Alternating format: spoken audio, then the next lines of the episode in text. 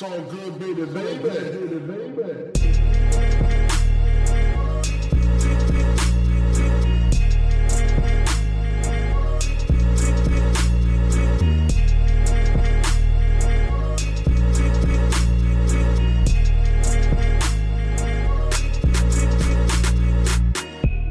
Hallo zusammen, mein Name ist Jan Wehn und das ist eine neue Folge vom All Good Podcast.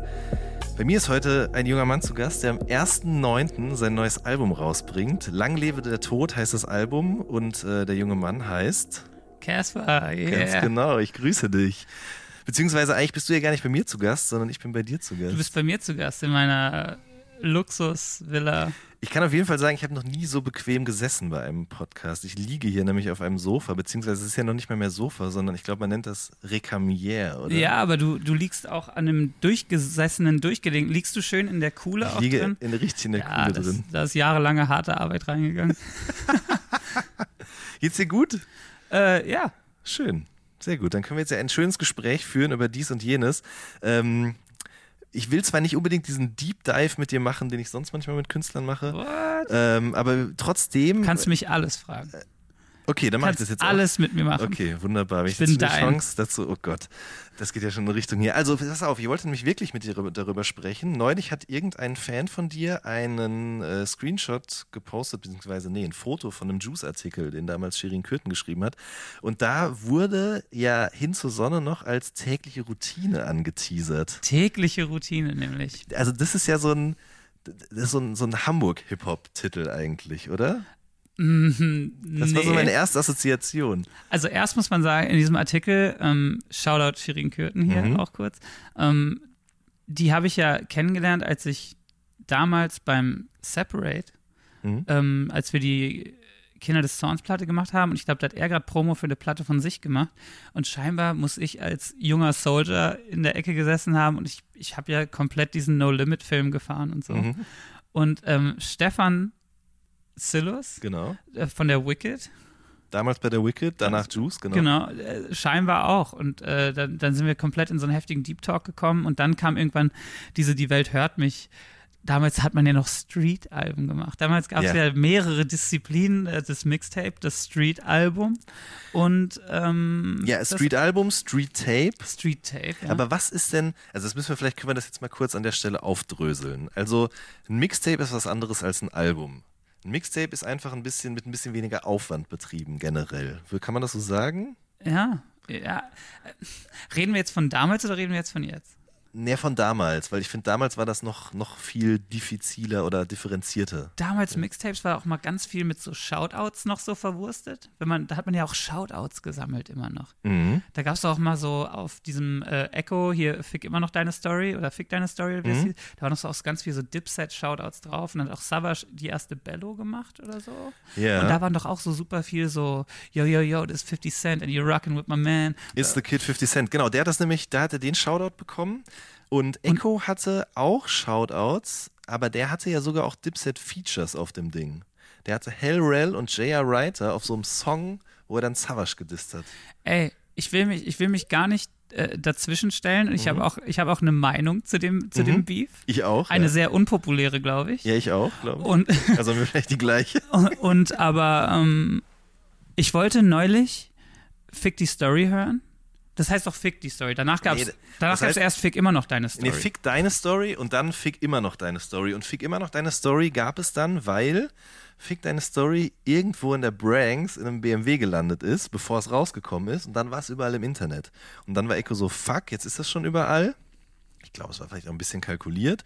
Und dann haben die Fick immer noch deine Story gemacht. Vor allen Dingen war das auch ein bisschen eine entschärftere Version, weil ich glaube, auf dem Originalding, was halt nie offiziell verkauft, vertrieben wurde, waren schon ein bisschen andere Disses, die ein bisschen mehr unter die Gürtellinie gingen. Genau, aber ich wollte neulich Fick deine Story hören, einfach äh, ohne mich irgendwo hinzustellen und, und Mhm. äh, in, zwischen diesem Beef, aber ich wollte einfach nur nochmal Fick deine Story hören aus historischen Recherchegründen. Mhm. Kenn ich sowas? Ja. Und ähm, ich habe es nirgends gefunden. Ich habe niemanden, ich, ich habe es nirgends hochgeladen gefunden, am Stück komplett. Und ich habe auch niemanden gefunden, der es auf Ebay oder auf Kleinanzeigen verkauft. Also Krass. wenn irgendwer eine, eine Kopie dieses Werks hat, die er mir zukommen lassen könnte, wollen würde, dann wäre ich sehr daran interessiert. Also ihr habt's gehört, äh, Weil, meldet weil euch ich bei uns, downloaden ja. will ich das auch nicht, tatsächlich. Also ich, ich hätte es mir gestreamt angehört, natürlich ja, so. klar. Aber, aber so, ähm, downloaden macht man ja auch einfach nicht mehr. Überhaupt gar nicht mehr. Ich habe auch komplett mit diesem äh, auf, auf so Streaming-Seiten streamen aufgehört. Weil kennst du das? Du guckst so einen Film und dann, keine Ahnung, Internetverbindung bricht ab, dies, Mhm. das, Ananas und dann, und dann plötzlich bei so bei Minute 42 bleibt der Stream hängen und du bist so, boah, nee. Dann kommt dieses, dieser buffernde Kreis. und der Sat ist so 1 Ball abfuck. und dann bist ja, du so, ja, ja. oh nee, ich, das fange ich jetzt nicht nochmal. Aber auf jeden Fall, ähm, damals war ein Mixtape, glaube ich, super viel mit so Shoutouts und manchmal auch nur so ein Part auf einen Beat und Mhm. auch immer diese utopischen Posse-Songs auch immer und Mhm. sowas. Und äh, Street-Album war schon halb eigene Beats oder nur Fremdbeats, aber es waren schon richtige Songs. Mhm. Und ein Album war, glaube ich, All Original Material, wie man Ja. in Amerika sagen würde. Richtig. Also so hätte ich es jetzt auch gesagt. Wobei ich würde sogar sagen, auf dem Street-Album waren auch nur eigene Beats. Dann war die Welt hört mich fairerweise auch eher ein, wobei, es war ein Street Album, aber es war halb halb. Da waren auch viele Beats damals von, äh, hier Skinny Chef hat damals noch viele Beats gemacht. Mhm. Und, Und wie ist das eigentlich? Oh Gott, jetzt kommen wir hier in eine gefährliche Grauzone wahrscheinlich. Aber die Beats, die aus Amiland waren, ähm, wie war das denn da rechtemäßig dann eigentlich? So. schwammig. Weil das habe ich mich nämlich auch immer gefragt, zum Beispiel bei Snagger und Pillard, linke und rechte Hand Gottes. Ähm, da war das ja auch so ähnlich. Da gab es, glaube ich, auch ein paar Rack-on-Beats, aber eben auch viele US-Rap-Sachen. Und da stand im Booklet oh, immer Rack nur. On. Ja. Wer war bei Rack-on eigentlich nochmal dabei? Abdel war dabei, Faust, Faust war dabei. Mr. Knight. Mi Shoutout Mr. Knight. Mhm. Oh, Mr. Knight hat neulich über Bekannte anfragen lassen, wie das wäre, mit was zusammen machen. Und da habe ich gesagt, das würde ich sehr gerne machen und habe meine E-Mail dafür rausgegeben, aber es kam nie die E-Mail bei mir an. Also, wenn Mr. Knight das hören sollte, ein Großmaul, wie hieß nochmal, ein Großmaul frisst die Welt. Nein, wie hieß die Platte nochmal? Das kann ich dir nicht mehr sagen. Muss ich ehrlich gesagt gestehen. Ich, also, Es gab eine heftige Mr. Knight-Platte, so um 2,7, 2,8. mh, ja, ich, ich glaube sogar ein kleines bisschen früher. Oder das war doch quasi, die, ich, kam die nicht schon raus, bevor Snagger und Pillard groß wurden? Nee. Nee, kam die danach erst? Ach, wie heißt die denn? Die war immer auch MC-Charts Top 10.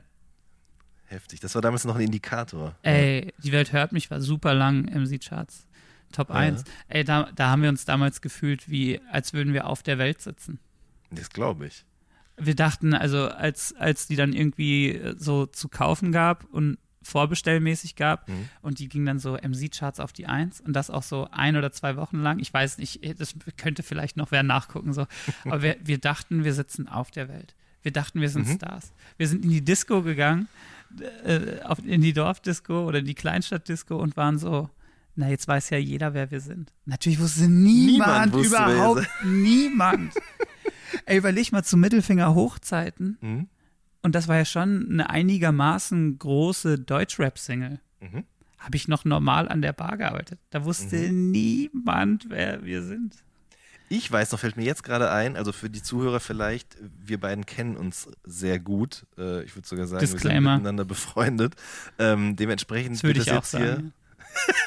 Das würde ich Würde auch sagen. Ja, doch, das kann man schon sagen. Ja. Dementsprechend ist es jetzt nicht hier so journalistisch distanziert und vielleicht erzähle ich auch mal Sachen aus unserem Privatleben. Und da fällt mir nämlich jetzt gerade was ein, als damals das ähm, Mittelfinger Hoch-Video rausgekommen ist. Also wir haben uns ja, glaube ich, ein Jahr davor kennengelernt. Mhm.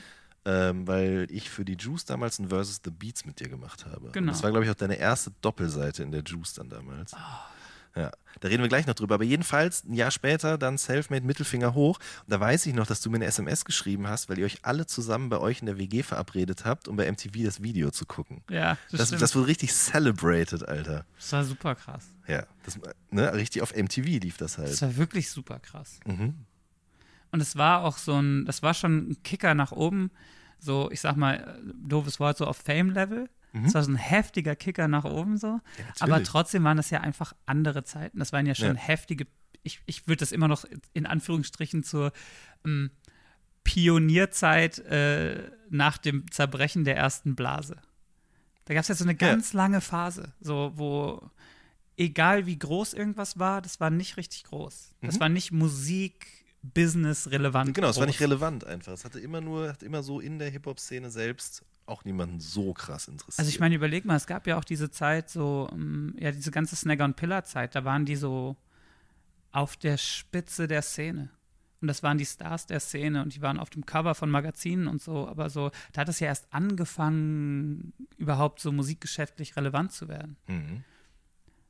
Ich weiß noch, es gibt auch so ein ganz, es gibt so ein ganz heftiges Interview, wo ähm, da haben wir, wir haben richtig, richtig, richtig gegrindet, auch gefühlt so im Untergrund die ganze Zeit, so die Orsons und Tour und äh, Materia und ich und wir, und dieser Grind war so heftig, weil wir eigentlich irgendwie gefühlt in Anführungsstrichen szenemäßig am Start waren, aber die Touren waren so unter ferner liefen alles so. Und es gab, es gab so das legendäre Wochenende, da warst du, glaube ich, sogar mit dabei. Da haben wir Ja. in Würzburg in der Posthalle, da hätten alle am gleichen Tag in Würzburg gespielt und jedes Konzert war so schlecht verkauft, dass alle drei Konzerte zusammengelegt wurden. Und es waren trotzdem, glaube ich, 120 Leute, 140. Martin hat mir neulich die Zahl genannt. Ja, mir auch. Ich habe sie auch wieder vergessen. ehrlich Es waren gesagt. super wenig Leute da trotzdem. So, das muss man sich vorstellen, das Line-Up Mhm. jetzt so. Und ähm, da haben wir das gespielt und es war mega witzig und ein sehr witziger Abend. Und am nächsten Tag haben wir dann auf so einem Juice-Festival Juice Jam auf der Juice in Jam München, in München ja. gespielt. In der Muffathalle. Nee, Nee? im Backstage. Ah, okay. Gut, ich habe es nur gesagt, weil ich den Namen immer so lustig fand. Warum, warum heißt es eigentlich so, weißt du das? Ist es vielleicht im Muffatviertel oder so? Gibt's das? Weiß ich nicht, aber so, es klingt Ahnung. sowas wie. Na egal, jedenfalls, also Auf jeden Fall ganz kurz. ja. Und, dann, und, dann, und dann haben wir äh, da gespielt und dann gab es ein Interview mit Falk.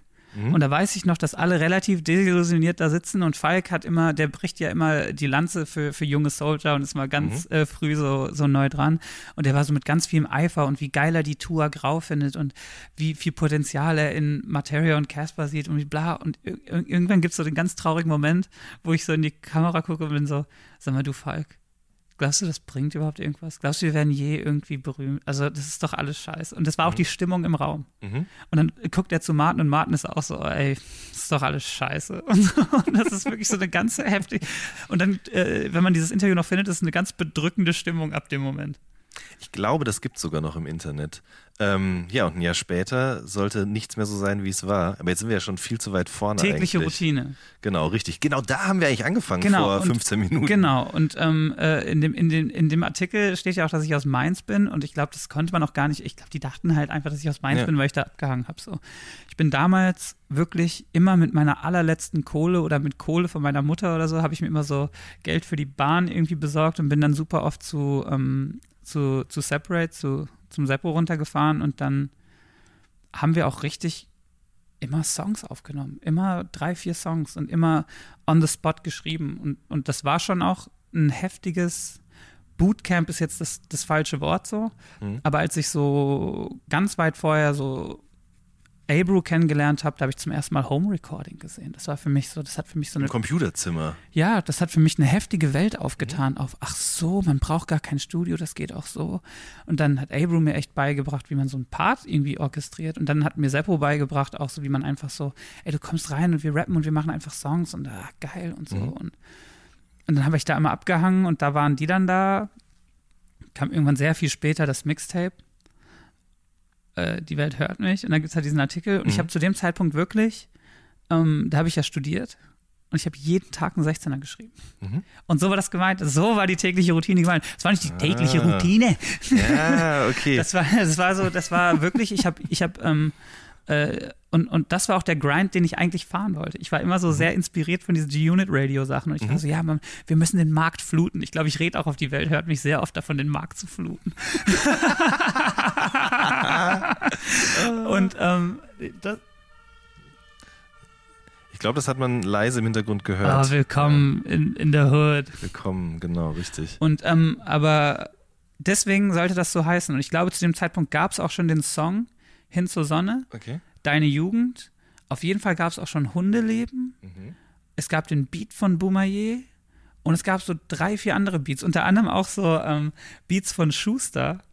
Und äh, Oh. von Schuster und Ron und ähm, Shoutout Schuster und Ron. Auf jeden Fall. Sehr, sehr, sehr gute Die haben Menschen. immer so nice Beats am Start gehabt. Genau, und da war es auch immer, da wollte ich mit denen auch immer ein ganzes Tape machen und das war eigentlich der Grind, den ich machen wollte. Mhm. Und ist bis heute ein Konflikt in meiner Karriere, dass ich gerne der Typ wäre, der super viel macht, Mhm. aber einfach immer alles so lange abfeile und so lange versuche zu perfektionieren, dass immer so, ey, ein Song kann in zehn Minuten passieren, aber eigentlich passiert ein Song eher so Monaten. Und das liegt nicht an so Faulheit, das ist einfach so, Imposter-Syndrom. Ich finde alles, was ich mache, immer so, oh, ist es gut genug? Ich glaube. uh. Und dann zeigt mir irgendwer anders so zehn neue Songs von sich und ich bin so, oh, das ist alles so gut, was ich mache, so schlimm und so.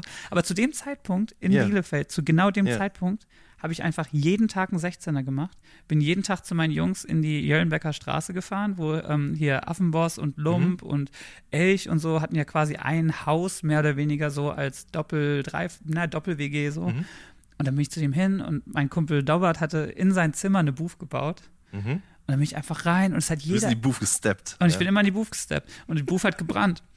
Und, ähm, und, und dann habe hab ich jeden Tag einen 16er gemacht. Oder man ist hin und irgendwer hat gerade auf irgendeinen Beat einen Part gemacht. Und wenn man es nice fand, hat man einfach selber auch noch einen Part drauf, Drauf gemacht. gehoppt ist man dann. Und ich wünsche mir ganz, ganz oft, so doof das klingt, dass diese Zeit nie aufgehört hätte. Weil ich Mhm. glaube, so wären alle dabei geblieben, dann hätte das noch eine heftige Dynamik entwickelt. Ja, So, ja das glaube ich auch. so stelle ich mir das immer so ein bisschen vor, wie, wie so die 187 das das immer noch machen. Ich glaube, die machen das einfach ist wirklich so, glaube ich. Ich habe mir irgendwann und das neulich ist bei uns auch immer aus dem Chillen heraus entstanden. Ja. Es war nie so, ich, ich setze mich jetzt hin und oh, ich muss jetzt den Part machen und öh, sondern Mhm. es war einfach so nebenbei Scheiße gequatscht, noch eine Zeile dazu und mal hat es zehn Minuten gedauert, mal acht Stunden, aber man hat immer jeden Tag einen Part gemacht. So. Mhm.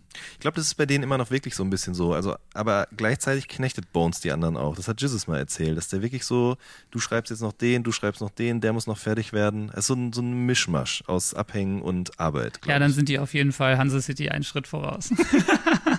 ich habe übrigens gelesen, das Album sollte tägliche Routine heißen, es sollte aber auch mal Benjamin heißen. es sollte wirklich auch mal Benjamin Ah, heißen. da habe ich nämlich doch jetzt einen Fakt. Aber irgendwann bin ich dahinter gestiegen, dass es so ein. Ah, das ist dann so ein Ding, das macht. Oh, das ist so ein Rap-Ding irgendwann. So wie es die 50-Cent-Platte Curtis gibt. Und so wie es die Eminem-Platte Marshall Mathers gibt. Und so wie es die. ah, Ja, da hört es aber fast schon auf. Gibt so viele Rap-Alben. meinst du, Drake macht irgendwann Aubrey? Auf gar keinen Fall. Doch, wobei ehrlich gesagt, so wie der drauf ist, macht er das Ey, auf jeden Fall. Ey, ohne Scheiß. Das- wir sagen ich das setz, jetzt hier. Ich Ja. setze jetzt ein Fuffi drauf, dass eine der nächsten drei bis vier Projekte, Ja. eine heißt Aubrey. Hundertprozentig. Oder so ähm, My Diary. Oh, ja, das kann auch sein. Stimmt, die, die sollte Benjamin heißen. Ja. Genauso wie, um äh, ein paar Fun Facts zu leaken, wir haben auch neulich schon ein paar Fun Facts geleakt Mhm. immer. Ähm, die, hin, nee, die XOXO hieß ganz lange ähm, in der Luft zwischen uns. Mhm. Stimmt. Das haben wir aber, glaube ich, schon mal irgendwo verraten. Echt? Ist jetzt nicht so ein Aber die Leute, Funfact. das Internet und die Leute sind ja so wieder, ja. schnelllebig, man kann ja nicht nie genug Fakten droppen. In der Luft zwischen uns, vor allen Dingen auch mit dem Punkt hinten, oder? Ey, Satzzeichen machen alles immer direkt mystischer, finde ich. Ist so krass. Mir ist das auch aufgefallen. Ich weiß gar nicht mehr genau. Ja, doch, jetzt auf dem, auf dem neuen Album, ne? Mhm. Der letzte Song, der endet doch auch mit einem Punkt. Flackern, Komma, flimmern, Punkt. Ja. Aber da macht einem ja manchmal auch so die Technik und so einen scheißen Strich durch die Rechnung, dass dann so, keine Ahnung, gewisse Portale sagen, öh, das geht aber bei uns technisch in dem Tracklisting nicht, dass man. bla- Generell ist das Künstler in letzter Zeit auch immer so geknechtet von äh, der und das, die können das so nicht anlegen. Wenn du das so machst, musst du es aber auch dem Händler so geben. Und, äh, und ich bin immer so, oh, der Kopfweg ist immer viel krasser geworden, um das drumherum als einfach Mucke zu machen. Ja, jetzt fällt mir gerade ein, also ich wollte eigentlich was anderes fragen, aber Ich- dann frage ich ich jetzt was aber auch dazu. die ganze Ey, Zeit ganz wie so ein Wir Idiot. sind von tägliche Routine sind wir gerade schon bei Aubrey gelandet, also das ist ja gar kein Thema. ähm, das bedeutet auch zum Beispiel, dass du jetzt theoretisch ja die Musik eigentlich, du würdest sie gerne direkt raushauen, aber da hängt halt immer so ein Rattenschwanz auch mit dran, zum Beispiel, weil eine Vinyl gepresst werden muss. Ich weiß, dass du irgendwann mal, ich hoffe, das ist okay, wenn ich das jetzt laut sage hier, Ja. aber überlegt hattest, ob man da so einen Surprise-Drop draus macht, dass man einfach sagt, ey Leute, morgen kommt das Album oder in zwei Minuten kommt das Album. Genau. Also es gab ja dieses fiktive Datum auf Amazon. Das haben wir ja nie kommuniziert. 23.06. 23.07. 7. Ja. Und das war ein Datum, als wir die Platte auf unbestimmte Zeit verschoben haben, was ja das Einzige ist, was ich je gesagt habe, um mal die ganzen Hater down zu schatten hier. Da immer so, ja, da steht 23.07. Ist so, ey, das haben wir nie kommuniziert. Das war ein Platzhalterdatum, weil das das letztmöglichste Datum war, um die Vorbesteller zu halten. Ja, genau ein Jahr quasi, nachdem du gesagt hast, oder? Ein bisschen kürzer, ja. Ja. Aber auf jeden Fall ähm, war es dann so, ich glaube, so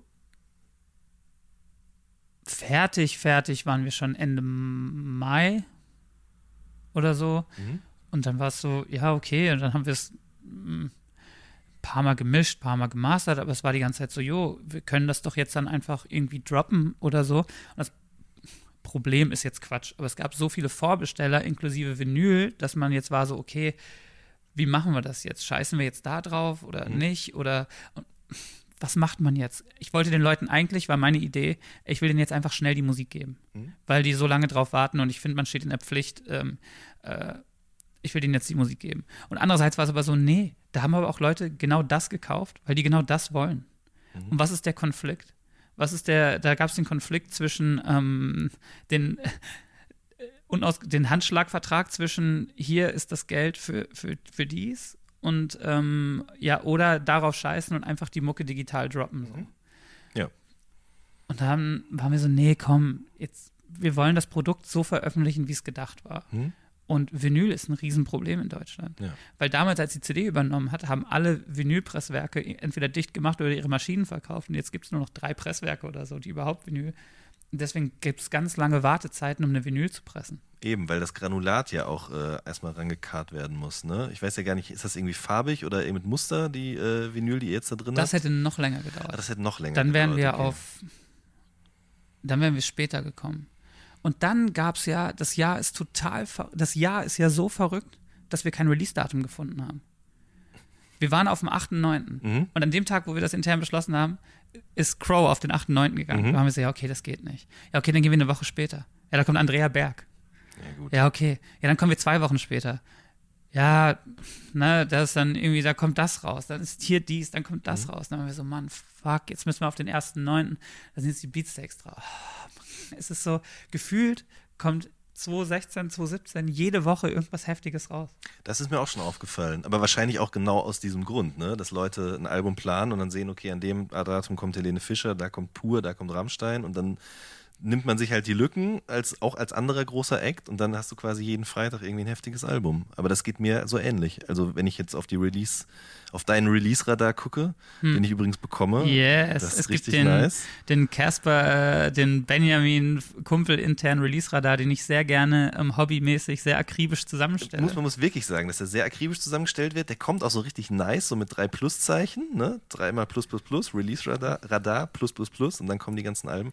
Kann ich sehr empfehlen. Aber Wer gerne in den Release-Radar-Verteiler möchte, vielleicht kann man da auch einen größeren Verteiler draus machen. Stimmt. Äh, ja. kann ja vielleicht äh, einfach in die Kommis schreiben. Richtig, schreibt's in die Kommis, liebe Leute. Ich wollte dich vorhin noch irgendwas ganz anderes fragen. ich wollte aber- gerade was ganz ja. anderes erzählen auch. Okay, ja, dann erzähl. Aber ich merke auch, ähm, dass ich, ich, ich bin immer in so einem Zwiespalt zwischen einerseits finde ich natürlich mega gut, wie groß das alles geworden ist und was für eine Aufmerksamkeit drauf ist. Manchmal bin ich aber auch so, oh, es ist schon auch so ein bisschen erdrückend. Ich würde super gern einfach viel mehr Mucke droppen, so.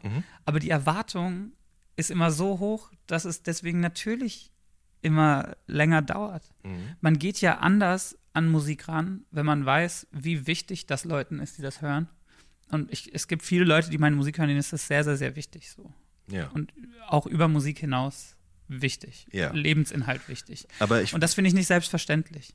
Mhm. Und deswegen, und dann gibt es halt auch noch so, man weiß ja auch, dass man irgendwas macht und es, irgendwie bin ich ja eh scheinbar ein scharfes Zielpunkt der Kritik, weil ich glaube auch eine Mischung aus, vielleicht ist es sehr streitbar, vielleicht finden es Leute einfach sehr gut und sehr scheiße und es gibt keinen Mittelweg. Und vielleicht ist es auch so, naja, klickt halt gut. Ne? Ein Scheißartikel über Casper schreiben, klickt halt gut so. Ne? Das zeigt, die, zeigt die ja. Erfahrung so ein bisschen so. Und wenn man so ein scharfes Ziel der Kritik ist, so, Mhm. dann geht man nicht mehr befreit an Mucke ran, so. Und Ja. wenn man dann aber noch diesen ganzen, diesen ganzen Scheiß drumherum immer hat, dann Mhm. ist man so, ich habe mich in den letzten acht, neun Monaten super oft wieder gefunden, in so, ey, können wir nicht einfach Musik machen? Können wir nicht einfach Mucke machen und die rausstellen und wer es hören will, hört's und wer nicht, nicht? Und dann ist immer wieder die Antwort so. Nee. Und man, man wünscht sich immer so in, in so ein Utopia zu, äh, zurück, in Anführungsstrichen, oder in ein Utopia rein äh, von, keine Ahnung, wenn man mit, mit dem, wenn ich mit A zum J chille, dann bin ich immer so, Mann, beste Leben. Machst einen Ja. Song, findest den geil, haust den raus. Wenn du denkst, du hast noch vier andere geile, dann wartest du, bis die hast, dann haust du die dann raus. Und dann hast du vier Releases im, im Jahr oder auch mal im Jahr nur eins, aber es ist immer so, immer ein Fluss von. Ich glaube, als Künstler macht man ja auch viel für sein Ego und für die ähm, ähm, für, für, fürs Seele streicheln, sag ich mal so. Und das kriegst du instantly natürlich. Wenn ich jetzt ey, wir hatten, als wir alles erleuchtet fertig hatten, waren wir so, oh Mann, wir müssen oh, jetzt direkt raus, direkt raus. Oh, super Box, super Box. So. Als wir keine Angst, keine Angst hatten wir fertig letztes Jahr im, der war ja natürlich schon vor der Verschiebung fertig so. Da wussten wir, Mann, einfach droppen so. Ähm, es gibt einerseits, hast du gerade gesagt, diese Leute, die eben sehr, denen deine Musik sehr viel bedeutet, weil sie denen, glaube ich, über die Musik hinaus sehr viel gibt. Ja, und das Ja. ist ja klar, hat man da irgendwie eine Verantwortung oder irgendwie auch einen Anspruch an sich selbst. Ich würde aber behaupten, es gibt auf der anderen Seite mindestens genauso viele Menschen, die, denen deine Musik auch sehr viel bedeutet, aber die ähm, sich immer fragen, warum macht er denn jetzt nicht endlich dieses Rap-Mixtape? Warum macht er nicht endlich diese Rap-Platte oder wenigstens eine EP? Auch habe ich gelesen, warum ist jetzt bei dem Album keine Bonus-EP bei, auf der er nur rappt, zum Beispiel. Direkt wieder so. Wenn ich meine, du hast ja also hier halbe Mille oder was auch immer so. Ja, ich glaube, ich glaube, ich habe da tatsächlich auch ähm, bei bei Alan auf dem Konzert, bei A zum J, ich, ich finde es immer doof, wenn man die ganzen Rappernamen nennen muss, aber immer, wenn ich so deinen Podcast höre und Leute nennen Rapper bei ihren echten Namen, bin ich immer so, der sagt einfach den Rap. Ne? Deswegen sage ich jetzt immer die Namen. Ich war beim A zum J auf der, ähm, auf dem Konzert in Berlin und da habe ich mich mit ganz vielen Leuten drüber unterhalten und ähm, auch so Musikindustrie-Leuten, die waren so, ähm, also Rap-Musikindustrie-Leute, die jetzt nicht irgendwie und, und die waren so, ey, du musst diese Rap-Platte machen. Und ich bin der festen Überzeugung, dass diese Rap-Platte, diese Casper-Rap-Platte, basierend auf halbe Mille hin zur Sonne und nie genug oder in der Luft Mhm. und sowas. Das ist ein Mystium, wo die Erwartung jetzt schon so hoch wird, hoch ist, dass die, die kann nur enttäuschen. Ja. Weißt du, was ich meine? Ja, komplett. Das weil in dem Moment, in dem wir gerade drüber reden, denke ich auch so, alle warten da drauf. Und das kann nur, also es wird nicht kacke, aber es, also die Erwartungen der Leute sind so utopisch. Also ich will das jetzt nicht mit Detox vergleichen, aber es ist so eine Art Treppenwitz geworden. So nennt man das Aber doch, oder? ich werde da nicht so viel drauf angesprochen. Also dafür, dass alle drüber reden, dass alle drüber Mhm. reden, redet niemand mit mir darüber. Ich weiß ja nicht, wie dir das geht. Ja, ich ich gucke halt so- so in Kommentare im Internet oder spreche mal mit Leuten und da wird das schon immer mal wieder gedroppt, auf jeden Fall. Dieser, der Wunsch danach. Aber andererseits ist Musik ja auch kein Wunschkonzert, ihr lieben Leute. Nee, ich muss aber auch sagen, dass jetzt, dass ich viel von, von der äh, Kritik schon checke und, und mir das jetzt auch so ein bisschen so nicht zu Herzen genommen habe, aber schon auf. Ich glaube, die Platte jetzt, das ist ein sehr, sehr, sehr dickes Brett, das wir gebohrt haben. So. Und XOXO war ein sehr dickes Brett, das wir gebohrt haben. Und Hinterland war ein super dickes Brett, so wo man, ähm, man hat sich hingesetzt, hatte nichts und dann hat man Songs geschrieben, dann hat man daraus Versionen gemacht, dann hat man dann nochmal Versionen gemacht und jeder Song der letzten drei Alben, letzt, ja, der letzten drei Alben, ist immer aus dem Nichts entstanden, ist in der 40. bis 85. Version, ist äh, ein exekutiver Prozess, der halt, der halt äh, super super, super, super lange gedauert hat. So. Und ich habe einfach für mich und mein Wohlbefinden und, und allem gemerkt, so, das nächste, was ich mache, das muss, das, das kann nicht so ein dickes Brett sein. Ich muss einen Weg finden, wie ich gleiche Qualität besser, schneller abliefern kann irgendwie. Mhm. Also es kann, ich, ich krieg's gerade schwer erklärt. Aber zum Beispiel, wenn man jetzt zum Beispiel den Song Lang lebe der Tod nimmt, so, ob der jetzt einem gefällt oder nicht, das ist ein wahnsinniger Produktionsaufwand und das ist ein wahnsinns textlicher Aufwand. Und wir haben, wir, wir produzieren gefühlt immer erst wie so eine Postrock-Band eine Instrumentalplatte und das dauert echt lang. Also wenn man sich überlegt, wie lange zum Beispiel Explosions in the Sky für eine Platte brauchen, ist ja genauso lang wie eine Platte mit Text. Und dann schreibe ich da erst noch drauf.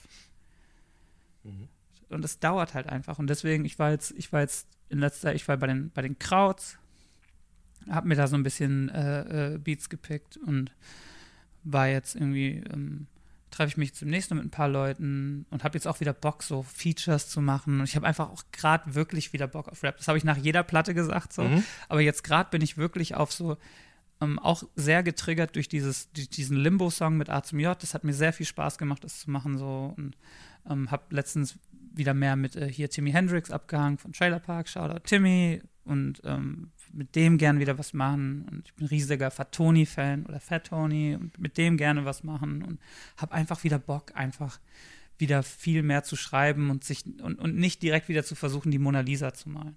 Deswegen ist so, wenn es diese Rap-Platte geben soll, dieses Mystium, von dem ich glaube, dass es so, das ist so das, die, die eierlegende Wollmilchsau, ähm, Mhm.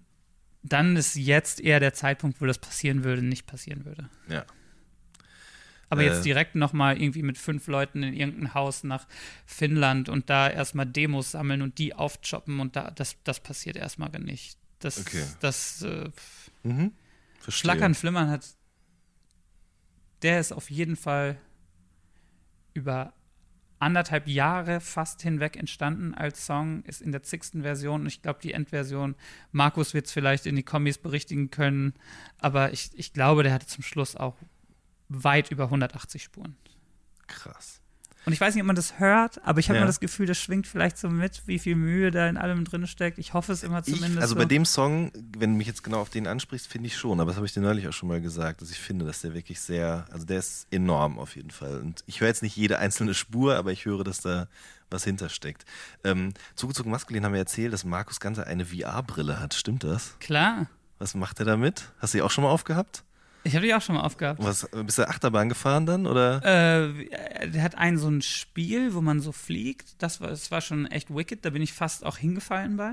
Krass. Und der hat so ein heftiges, so eine Jurassic Park Demo, wo du einfach quasi über so eine Wiese läufst und dann guckst du nach links und da ist dann so ein Brontosaurus und dann guckst du hoch und dann läuft der so an dir vorbei. Und dann, Heftig. der ist aber schon auch sehr techy. Ist er so ein, so ein Gadget-Boy? Schon, schon Gadget Boy, Gear Slut, sagt man ja auch. Wirklich? Gear Slut. So ein, so ein techy Gear Slut, Gadget Boy. Abgefahren. Okay. ähm, ähm, genau, Markus ist ja quasi der Produzent der Platte und du hast gerade gesagt, du warst bei den Crowds und hier Beats und da. Und du hast aber eben gesagt, so äh, Beats von Ron und DJ Schuster auch. Ja. Die waren ja auch eine Zeit lang so auf diesem Dipset-Film, aber eben musikalisch gesehen oder Mixtape-mäßig gesehen. Zum Beispiel, wir haben neulich drüber gesprochen, über Fiend, diesen Remix von dem Jaheim-Song. Mit da warst Jaheim. Du, genau, da warst du auf diesem Diamond-Song mit drauf. Ja, ne? Hast du dir den eigentlich selber ausgesucht damals, gesagt, den will ich jetzt remixen? Das war ja auch, da kommen wir jetzt wieder zu diesem Mixtape-Ding, man hat ja auch super viel Remixe gemacht, quasi Instrumental und äh, Originaltrack zusammengeschnitten, sodass man quasi den 16er auf Deutsch rappen konnte und dann kam wieder die Hook auf Englisch. Ja, ich habe, wie gesagt, zu dem Zeitpunkt super viel, super, hyper viel Kontakt mit äh, äh, Schuster gehabt. Auch, ey Mann, MySpace. MySpace war der geilste Grind. Wollte ich auch noch Ist drauf zu sprechen nicht kommen, ja. Ist nicht vergleichbar mit Facebook. und gar Ist keinen nicht vergleichbar mit allem anderen, was da draußen ist. MySpace war der geilste Grind, fand ich so. Ja. Und ähm, super viel Kontakt. Und dann haben die gesagt, die machen dieses Mixtape und haben, glaube ich, ähm, vier Dinger zur Auswahl geschickt. Und diesen Jaheim-Song kannte ich nicht, fand ich aber den Beat einfach am geilsten. Ich, Mhm. Keiner, weiß ich auch nicht. Und dann, dann habe ich den gemacht und wir waren damals live unterwegs, da hatte ich zwei Backups, der Affenboss und Lump. Und äh, mein DJ war äh, Dance, Shoutout DJ Dance. Und der hatte ein echt großes Studio in Bielefeld. Und der hat auch ähm, eine Partyreihe im Stereo in Bielefeld. Mhm. Und der hat unter anderem jeden Freitag oder jeden zweiten Freitag auch quasi so den Rap-Teil in, in diesem Club, in, in so einem kleinen Club. Und da hat er immer den Song gespielt. Und das war für uns, das, ey, das, es war schon eine heftige Zeit, weil wir dann irgendwie gerade so diesen ganzen Mittelfinger-Hochkram gemacht haben. Wobei, das war Nee, weit das war später. Aber, aber das ver, ver, verschwemmt sich schon zu so einer Zeit Mhm. irgendwie so. Da hatten wir diesen Song, der wirklich immer so der, im Club gespielt. So, das ist also, äh, andere Zeiten einfach. So, ich bin jetzt auch so, ich bin der alte Mann, der von früher erzählt. Es war nicht so wie jetzt, wo dann einfach so Deutschrap-Songs im Club liefen. Das äh, gab es nicht. Und dann haben da auch so Leute mitgesungen und so. Und das war so heftig. Das fanden wir Das glaub so heftig einfach. Das war aber doch auch, also der Song war ein, also das war ja ein Rap-RB-Mixtape, oder? Mhm. Da waren alle Songs so RB mit 16er drauf, Ich oder? glaube, ich glaub dann, äh, da war bestimmt dann auch ein Sprachtod-Part drauf, da war bestimmt dann auch ein Megalo-Part drauf. das kann sein, ich, da muss ich gestehen, ich habe jetzt die Tracklist nicht nochmal irgendwie nachrecherchiert. Das hast du dann nicht mehr gemacht. Das habe ich dann ne? nicht mehr gemacht, Das hast du nee. nicht mehr gemacht. Aber es gibt den Song auf jeden Fall im Internet, den kann man sich noch anhören und ich finde den immer noch nice. Ähm, Oh. Doch, der ist wirklich nice, Alter. Ohne Scheiß. Ich habe den damals gehört. So, das war so einer der ersten Songs, die ich von dir gehört habe. Ich habe damals von einem guten Freund von mir irgendwie so ein, weiß ich nicht, eine MP3-CD oder so bekommen. Und da war, ähm, ich glaube, weiß ich gar nicht, Kippenpause oder Blute mich durch oder irgendwie sowas drauf. Warum eigentlich Blute mich durch? Das habe ich nie gerafft. Aber es gab damals eine Band, die hieß Bleeding Through. Fand ich einfach ganz nice. nice. Habe ich einfach eins zu eins übersetzt, weil ich keinen Titel für den Song hatte. Ja, aber ist geil, stylisch. Das war auf dem äh, Who Am I Beat von Santana, oder? Ey, den Beat habe ich so heftig Der gefühlt. ist so krass. Da gewesen. konnte man auch ordentlich Real talken drauf. Auf jeden Fall, Mann. Ja. Das war wirklich, das war ja auch für damalige Dipset-Verhältnisse ein ziemlich deeper Song. Ziemlich deeper Song, ja. Who am I? Wer bin ich? Ja. Kippenpause war Beanie Siegel. Feel It in the Air. Auch. Auch überkrass. Hat übrigens dann Santana einen Remix von gemacht auf einem von diesen Kippenpause? Cook Crack. Nee, sondern von dem Feel It in the Air Beanie Siegel Song. Ähm, auf einem von diesen Backlight Cooked Crack äh, Mixtapes. Aber ich habe neulich auch äh, tatsächlich auf YouTube einfach so durch alte Sachen von mir durchgeklickt Mhm. und dann bin ich auch auf diesen Jaheim-Song gekommen und war so, man, fuck, ich hatte damals auch so heftig Bock auf Rappen einfach. Ja, das merkt man auf jeden Fall. Und irgendwie habe ich jetzt auch wieder Bock auf Rappen, so. Aber nicht so, nicht so lol Bock wie äh, Mhm. zwei B-Seiten mal machen für eine Mhm. Single, sondern ich habe schon richtig Bock wieder zu rappen einfach. irgendwie so. Das ist gut. Das ist doch schön. Ich finde auch immer noch alle Sachen aus dieser Zeit, die, also ich meine, das war ja nicht nur Die bei euch ich auch so. irgendwas mit Samt. Kassler Samt. Auf wessen Mist ist das eigentlich mit Kassler gewachsen? Äh, entweder El Guni oder Juicy Gay. Ach, stimmt, die Ecke war das. Ja, ich glaube, das war El Guni, das könnte sein. Irgendwann, irgendwann hat El Guni angefangen, mich immer Kassler zu nennen und ich fand das am Anfang auch so ein bisschen so, sag mal. Das, Show some respect. ja, schon so. Ey, muss ich ganz ehrlich sagen. Am Anfang war ich schon so, äh, was für ein frecher Bastard. Und dann aber irgendwann, ich glaube, das war auf dem Kosmonaut, wo wir auch Lang lebe der Tod prämiert haben, wo wir Head äh, Headliner gespielt haben. Und da haben die dann auch unser Backstage-Schild mit einem anderen Schild überklebt, wo dann nicht mehr Kersper stand, sondern Kassler. Und das war, das war dann, glaube ich, so offiziell der Moment, wo wir uns wirklich auch drüber kaputt gelacht haben und wo das jetzt auch so in meinem Freundeskreis nennen mich jetzt schon auch alle Kassler. Heftig. Das ist schon Okay. so. Das ist ein geflü- geflügeltes Wort geworden, auf jeden Fall. Ja, Shoutout äh, El Guni und Juicy Gay. El Kuli heißt der doch selber auch. Oder El Goni. El Guni. El Günni, genau. Wobei das geht ja schon Richtung Gynäkologe. Das ist ja dann quasi schon wieder ein Kreis, der sich schließt zum Berliner Battle Rap der, späten der, 90er. Der kocht ja auch jetzt gerade wieder Crack. Aber ich hoffe, ist ja im Aufkochen. das Piff. Aber ich hoffe, ich hoffe ja wirklich, äh, dass, dass ähm, der, die hatten ja auch dieses Nebenprojekt, was so ein bisschen Memphis-mäßiger war, mit James Jenkins zusammen. Ja, und jetzt neulich nochmal ähm, hat er nochmal mit James Jenkins alleine was gemacht. So drei Songs. Irgendwas mit Psycho, aber nicht Psychoficker, das klingt jetzt zu absurd. Aber irgendwas haben die zusammen so ein Westberlin Maskulin Tribute drei Songs gemacht, habe ich bei MC gelesen, habe ich aber noch nicht ausgecheckt. Ich fände aber ganz geil, wieder ein bisschen mehr so Attitüde, so, so äh, Grape-Tape-mäßig und ein bisschen weniger Space. Das war mir alles ein bisschen zu viel Space. Mhm. Ich, Ja, also- Subjekt jetzt. Ja, ja, klar, aber kann ja auch sein, dass er jetzt quasi weit rausgeflogen ist und jetzt langsam wieder zurück zur Erde kommt. So wie der Kassler. Ja, So, ein wie der. Kassler, der ja, jetzt wieder ein stimmt. paar nice Rhymes rein, reinreicht. Aber ich, ohne Scheiß, das Problem ist wirklich immer, wenn ich diesen Namen höre oder du das sagst, kriege ich immer Bock auf Kassler. Echt? Ja, so mit so einer braunen Soße und Sauerkraut dazu. So richtig, Mir mit meiner neu annektierten, pflanzenbasierten Diät könnte das nicht passieren. ja, das stimmt, du hast ja auch recht. Das ist wahrscheinlich wirklich gesünder. Ich wollte aber irgendwas anderes gerade noch ansprechen. Aber wenn du das mit deinem. Gewissen vereinbaren kannst, ist okay. Ich kann das mit meinem Gewissen vereinbaren. Ich tänzel aber auch immer, ich glaube, das haben wir heute schon öfter gesagt mit dem Rumtänzeln. Tipptänzeln. Äh, genau, ich äh, tipptänzel immer um diese Food-Dokus auch rum, weil ich weiß, wenn ich die gucke oder mir so ein, so ein, so ein Schlachtervideo oder so angucke, dann, weil so habe ich damals, ich war mal eine Zeit lang Vegetarier, bevor das cool wurde übrigens, liebe Leute. Also Shoutout, Jan Wehn. Aber ohne Scheiß, Ja. What the Health hat mich so heftig angetriggert. So. Ich war ja, ich habe ja eh, Ja. ich habe auf der letzten Tour tatsächlich diese Clubtour, die wir 2016 gespielt haben. Mhm. Da habe ich, weil unser Tourmanager ist ja ähm, vegan und ähm, Markus hat sich dann irgendwann der Sache angeschlossen und war so, ey, weißt du was, ich bin jetzt auch einfach mal die Tour vegan. Habe ich da so zwei, drei Tage drüber scheiße geredet, so Mhm. Kassler-Style, so erst so ein bisschen rumgehatet, aber dann aber gemerkt, dass ich es doch eigentlich ganz geil finde Mhm. und habe das dann mitgemacht. Das Problem ist halt, dass man ja so, und das war die, es war, es war die dümmste Zeit, um das zu machen, weil der Körper sich ja heftig umstellt. So, Mhm. vor allem so auf Seitan und Tofu und so. Und ich hatte die ganze Zeit immer utopische Blähungen auf der Bühne auch und so, weil man immer die ganze Zeit so aufgebläht war. Ja, und ich war so, wann hört das denn auf? Und dann meinten alle immer so, ja, es dauert schon so zwei, drei, vier Ja. Wochen. Und ich war immer die ganze Zeit so auf der Bühne so, ey, um Gottes Willen, das, Und dann habe ich aufgehört, dann bin, Ja. ich, dann bin ich, äh, dann bin ich wieder, ähm, dann bin ich wieder eingeschlafen. Aber jetzt bin ich wieder woke. Seit What the Health bin ich total woke. Woke, ja. Du bist Bisschen- also kein Schaf mehr. Nee, bisschen. Ja, das ist doch so, ne? Das sagen doch die ganzen Verschwörungstheoretiker, dass die ganzen Deutschen eben Schafe sind, weil die sich immer äh, einlullen lassen von den Medien und so. Naja, aber viel können sie ja auch nichts für, weil wir werden ja auch geo-gesteuert. Richtig, ganz genau. Boah, wir haben den kompletten Talk heute hier drauf. Ähm, äh, apropos Dokumentation, hast du die Doku über diesen John McAfee gesehen? Über diesen, Gringo?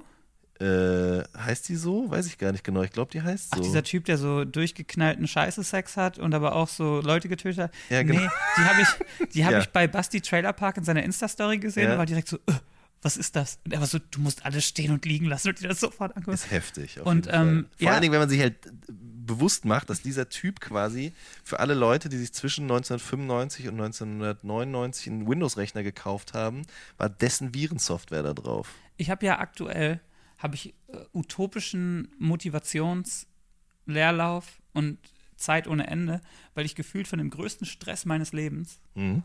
Diese Platte fertig zu machen und wie, wie, wie man das alles jetzt aufzurrt, dass die dann auch endlich auch rauskommt und so. Hin zu der, zu der schlimmsten Langeweile aller Zeiten so. Und die Lösung ist aktuell auch nicht Musik machen. Ich glaube, das dauert schon noch so zwei, drei Wochen, bis man wieder sich hinsetzen kann und Bock hat, Mucke zu machen. So. Und ähm, ich bin ähm, aus anderen Gründen aktuell an Berlin gebunden, einfach so. Weil eigentlich, Heißt? eigentlich wäre das jetzt so die Zeit, wo man denkt, so, okay, dann mache ich jetzt mal eine Woche da, Woche hier, bla und äh, tipptänzel so ein bisschen äh, das Reisen um die äh, äh, Termine herum, die so Interviewtermine und so. Und ich, ich merke, ich befinde mich in der größten Langeweile meines Lebens. Und deswegen werde ich vermutlich, wenn wir das hier fertig haben, dann gucke ich mir vielleicht die Doku einfach direkt an. Auf jeden Fall gönn dir die mal rein. Was auch sehr, sehr gut ist, kann ich noch empfehlen, Please Like Me. Das ist so eine Serie, eine äh, neuseeländische Serie von 2013. Gibt es, glaube ich, vier Staffeln. Von so einem Typen, der äh, feststellt, dass er schwul ist und dann eben sich von seiner Freundin trennt. Und seine Mutter ist depressive Alkoholikerin. Sein Vater ist mit einer äh, Thailänderin zusammen, die er im Flugzeug kennengelernt hat. Und es ist alles super Das ist irgendwie schrecklich. ja, es klingt super schrecklich, aber es ist eigentlich die beste Serie, die ich seit sehr, sehr, langer Zeit Ist es gesehen eine habe. Serie oder ist es eine Doku-Reihe? Nee, ist eine Serie. Nee, nee. Das ist äh, eine geschauspielerte Serie. Na, aktuell gucke guck ich mich durch äh, so Football-Serien durch. Ich habe überlegt, ob ich Football spielen soll. Ich finde aber ein gutes Hobby hat nichts mit. Äh, ich finde Sport ist Sport Mhm. und Job ist Job. So.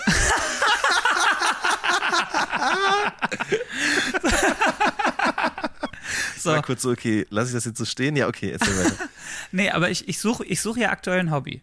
Mhm. Und ich will aber nichts, was mit Sport zu tun hat. Ich suche ein Hobby, was mich so erfüllt, wie, wie Materia, nicht Martin, Materia, das Mertens. Angeln erfüllt. Ja. So, und ich finde, Sport ist für mich aber Sport. Das ist für mich eine Ertüchtigung, um fit zu bleiben. Hm? Ein bisschen auch der Schweinehund, fairerweise. Deswegen will ich nicht, dass mein Hobby irgendein Sport Ja. wird. Da war ich nämlich schon bei Badminton, was ich eigentlich ganz geil finde. Ist nice, aber das wäre ja. vielleicht mein neuer Sport. Und ähm, Job ist ja für mich alles mit Mucke machen. Eigentlich will ich Gitarre lernen, eigentlich will ich Bass lernen, eigentlich würde ich gern produzieren können. Hm. Aber ich denke so, boah, nee, das kann nicht mein Hobby werden. Ja. Und deswegen bin ich ja bei, mh, hatten wir an anderer Stelle schon mal, bin ich bei Taxidermie gelandet, dass mich das sehr interessiert.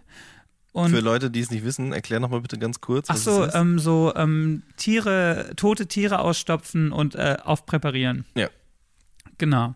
So, und dann auch nur so durchgeknallte so, so Sargmacherhüte tragen und so Mhm. und so Priesterkragen und so. Aber aktuell habe ich dieses Hobby nicht gefunden und bin deswegen in so einem, in so einem Vakuum aus Zeit und Ödnis.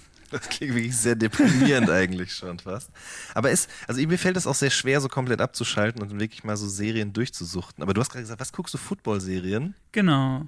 Also Es gibt ja Last Chance You, ist, ganz, ist Okay. großartig, das ist über so, äh, so eine Highschool, nee, Junior College, Mhm. die ähm, Spieler aufnimmt, die schon mal an ein College verdraftet wurden, die dabei so viel Scheiße gebaut haben, dass sie nirgendwo mehr einen Vertrag kriegen. Ah, okay. Und das ist halt deren letzte Chance. Das ist die Last Chance, äh, nochmal irgendwie den Traum zu verwirklichen. Doku oder Serie? Doku. Doku, okay. Und es gibt dann noch All or Nothing. Mhm. Das ist äh, immer so, das ist eine Saison mit den LA Rams jetzt aktuell. Okay. Und ich äh, habe ja NFL Game Pass. Ich bin ja sehr großer ähm, New Orleans Saints Fans. Who that? Äh, und ähm, gucke gerade alle Staffeln äh, äh, Hard, School of Hard Knocks nach und äh, da gibt es auch diverse Serien im Game Pass. Es, es stinkt langweilig. Ich, ich habe überhaupt keine Ahnung von gar nichts, Aber- du, worüber du gerade redest. Aber ähm, immer New Orleans Saints, Who that? Okay, also aber so normale Serien gar nicht irgendwie. Doch, Doch. Ich habe neulich diese Serie geguckt. Ich komme nicht auf den Namen, wo der Typ aus diesen mafiösen Umständen rauskommen ist, auf so eine Kleinstadt zieht und sich da einen anderen Namen annektiert hat. Ach, fuck, Mann. Es war aber eine mega gute Serie. Die war sehr, sehr, sehr gut. Äh, Ozek, nee. nee, ich komme nicht drauf. Die lief auf Amazon. Die ist richtig, Ah, richtig, richtig okay. super. nee. Ey, wenn ihr den Namen wisst, schreibt es in die Kommis. Ganz genau, schreibt es in die Kommentare. Ähm, jetzt sind wir aber ganz schön weit weggekommen von dem, wo ich eigentlich Ich warte immer noch wollte. auf die Deep Cut Fragen.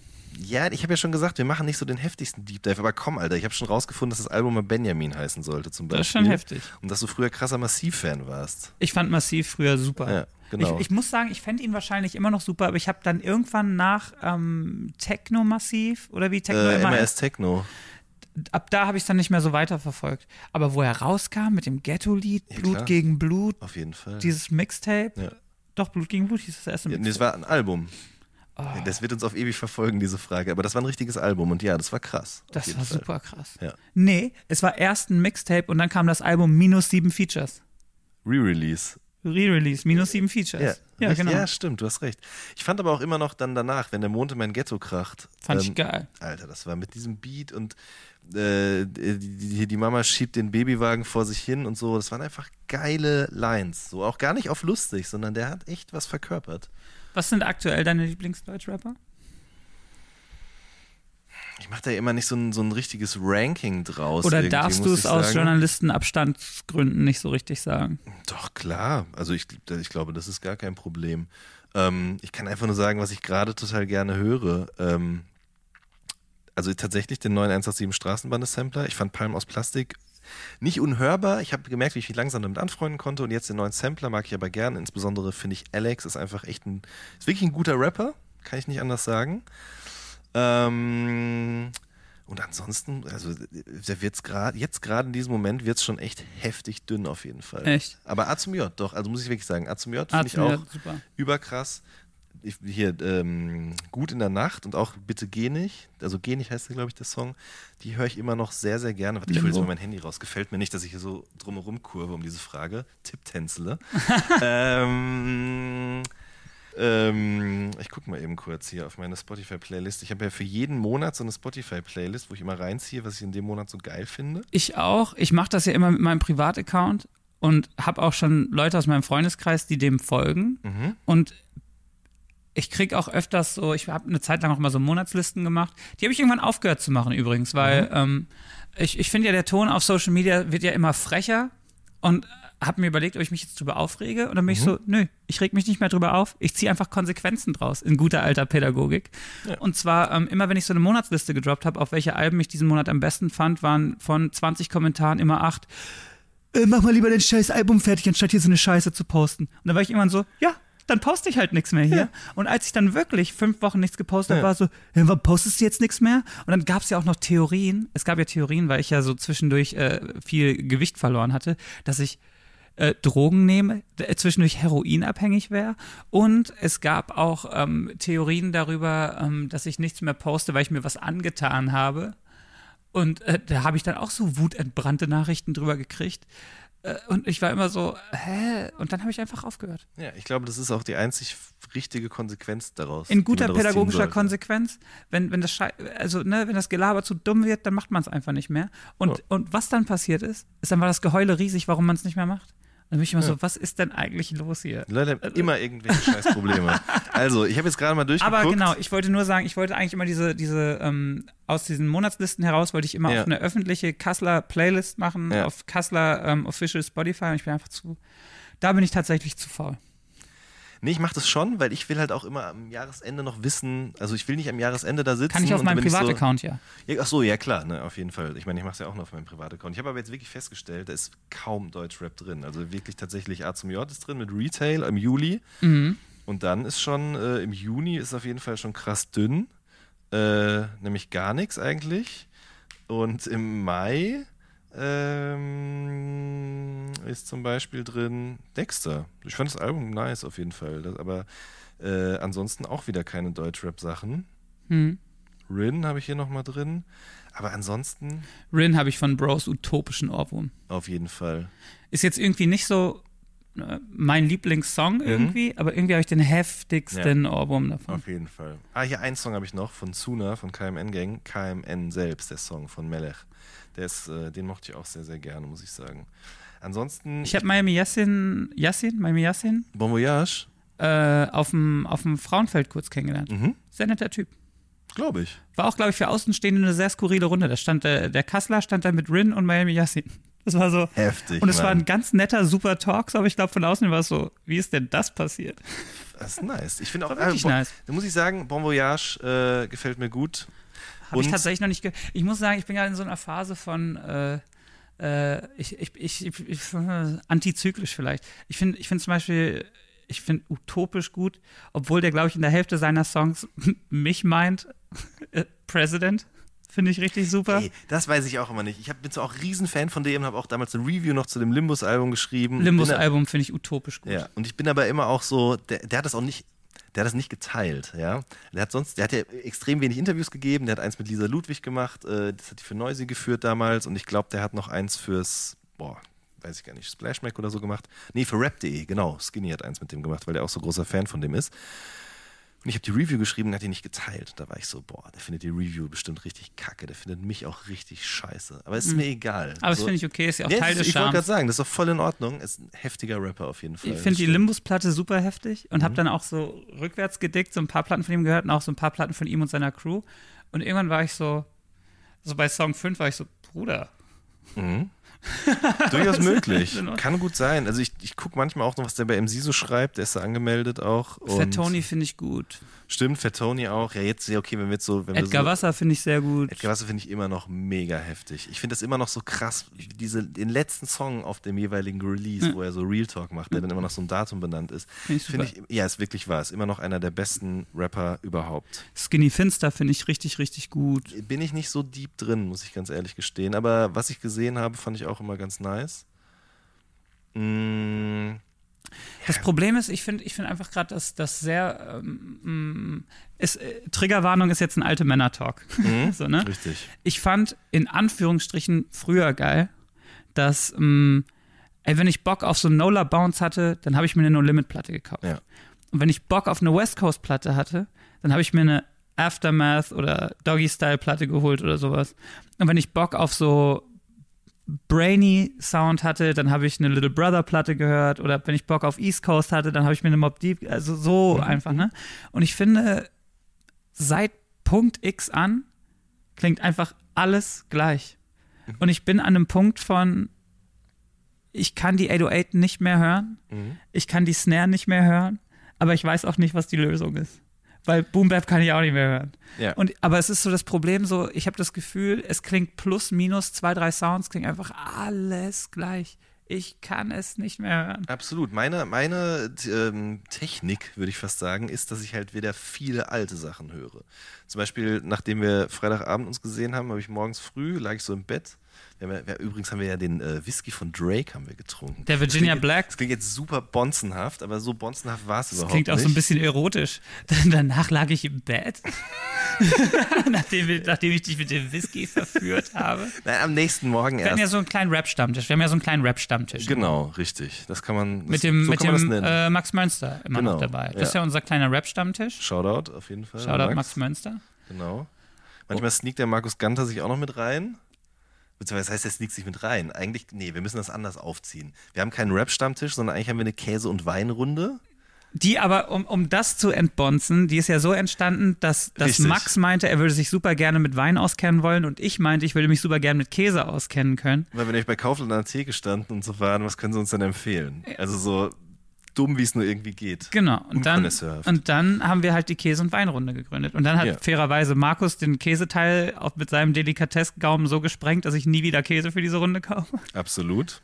Der Und- bringt halt immer krassen Stuff Und. Max kennt sich sehr gut mit Wein jetzt aus. Ja, so. auf Und da wird dann viel über Deutschrap geredet. Genau. Also wir machen eigentlich gar nichts, sondern wir konsumieren nur Käse und Wein. Und äh, wir kommen dann aber mit der richtig deep Knowledge an den richtigen Stellen raus. Ich dick gerade auch viel zurück. Ich ähm, habe zum Beispiel, ähm, ich habe früher ja super viel so Death-Jokes gehört und so. Sag mal nicht Jugs? Ja, ich habe das jetzt. Also Okay. def Definitive Jugs wahrscheinlich, ja. Okay. Und ähm, in dem Zuge fand ich auch aus Deutschland zum Beispiel immer Feinkost Paranoia super geil. Mhm. Das war mir immer ein Stück zu deep. Oder nicht zu deep, sondern zu dark. So, ich habe das gehört und konnte damit nicht so viel anfangen. Ich glaube, ich war aber ja auch noch ein kleines bisschen jünger als du, dementsprechend. Und es gab auch so eine Crew aus Oberhausen um, ich, ich komme nicht auf die Namen, um Alex Anders herum, glaube ich. Wie? So hieß die Crew? Ah, nee, Nein. so hieß einer der Rapper. Es gab so eine Crew aus Oberhausen, die auch so hyper durchgeknallten Prog-Rap gemacht haben. Und ich, und ich finde es nicht mehr. Und wir haben irgendwann damals, haben die Abstract Physics, nämlich die Crew mit Abrew, von Ja. Abrew und Paradox damals, ähm, haben da gespielt in Oberhausen und da haben die auch gespielt und da habe ich von denen so alle Tapes gehabt, so. Krass. Und ähm, aber so Feinkost Paranoia pumpe ich gerade wieder, weil es so, das ist immer noch fresh und es ist immer noch anders. Und genauso wie so Sachen so wie Cannibal Ox habe ich neulich auch einen äh, heftigen Deep Dive mit äh, Yesin von, von Audio und Audio 88 und Yesin gehabt und da war er auch so, Mann, die, ähm, die Cold Vein von Cannibal Ox, das klingt einfach immer noch fresh und es klingt jetzt immer noch geil, weil es immer noch so anders ist. Mhm. Und ähm, ich glaube, es gibt immer Phasen von allem, aber aktuell gibt es so eine Phase der, der natürlich äh, weltweite Vernetzung bedingt, wo einfach alles gleich klingt. Das Auch so, Monogenre. auch so politische Rapper rappen auf so Trap-Beats, Ja. aber auch so Turn-Up-Rapper rappen auf Ja, Trap-Beats, stimmt. aber auch jeder, ähm, auch so Rap-Rapper haben jetzt so normale Rap-Beats, aber da ist die Snare jetzt aus dem Mike Will Made It Kit und Mhm. es ist immer so, oh, fucking shoot me, ich kann es nicht mehr.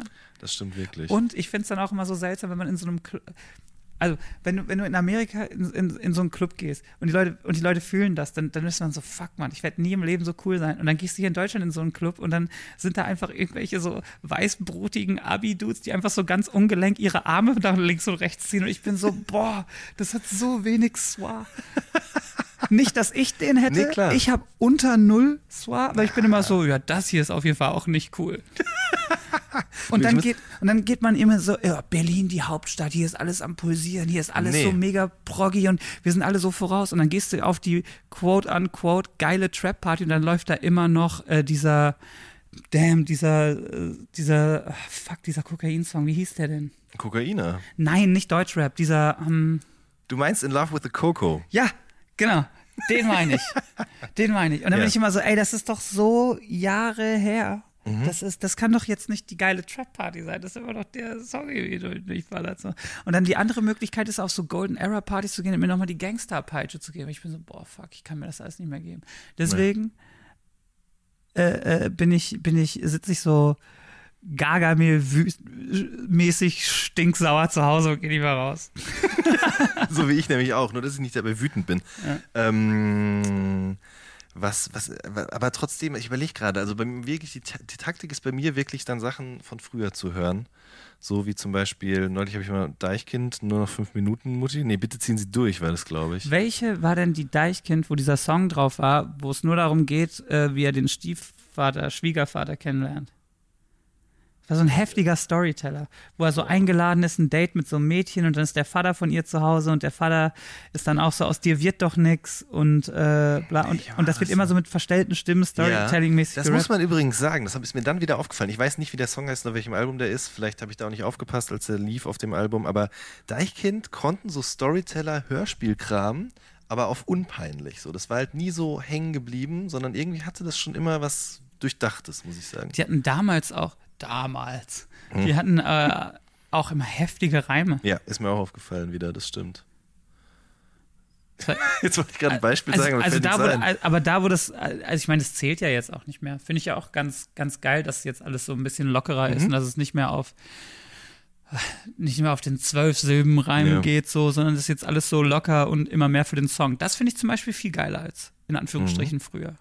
Früher war es ja immer so ein bisschen so, so Lexikon-Rap auch so ein bisschen. Das stimmt. Man hört zum Beispiel auch äh, auf der Grundstein-EP, die habe ich gestern nochmal angehört. Boah, hör doch auf. Ja, du wolltest, dass ich Ja, den okay. Talk mache, dann mache ich ihn jetzt auch. Das war ja schon, also was war da denn so das stilistische Vorbild?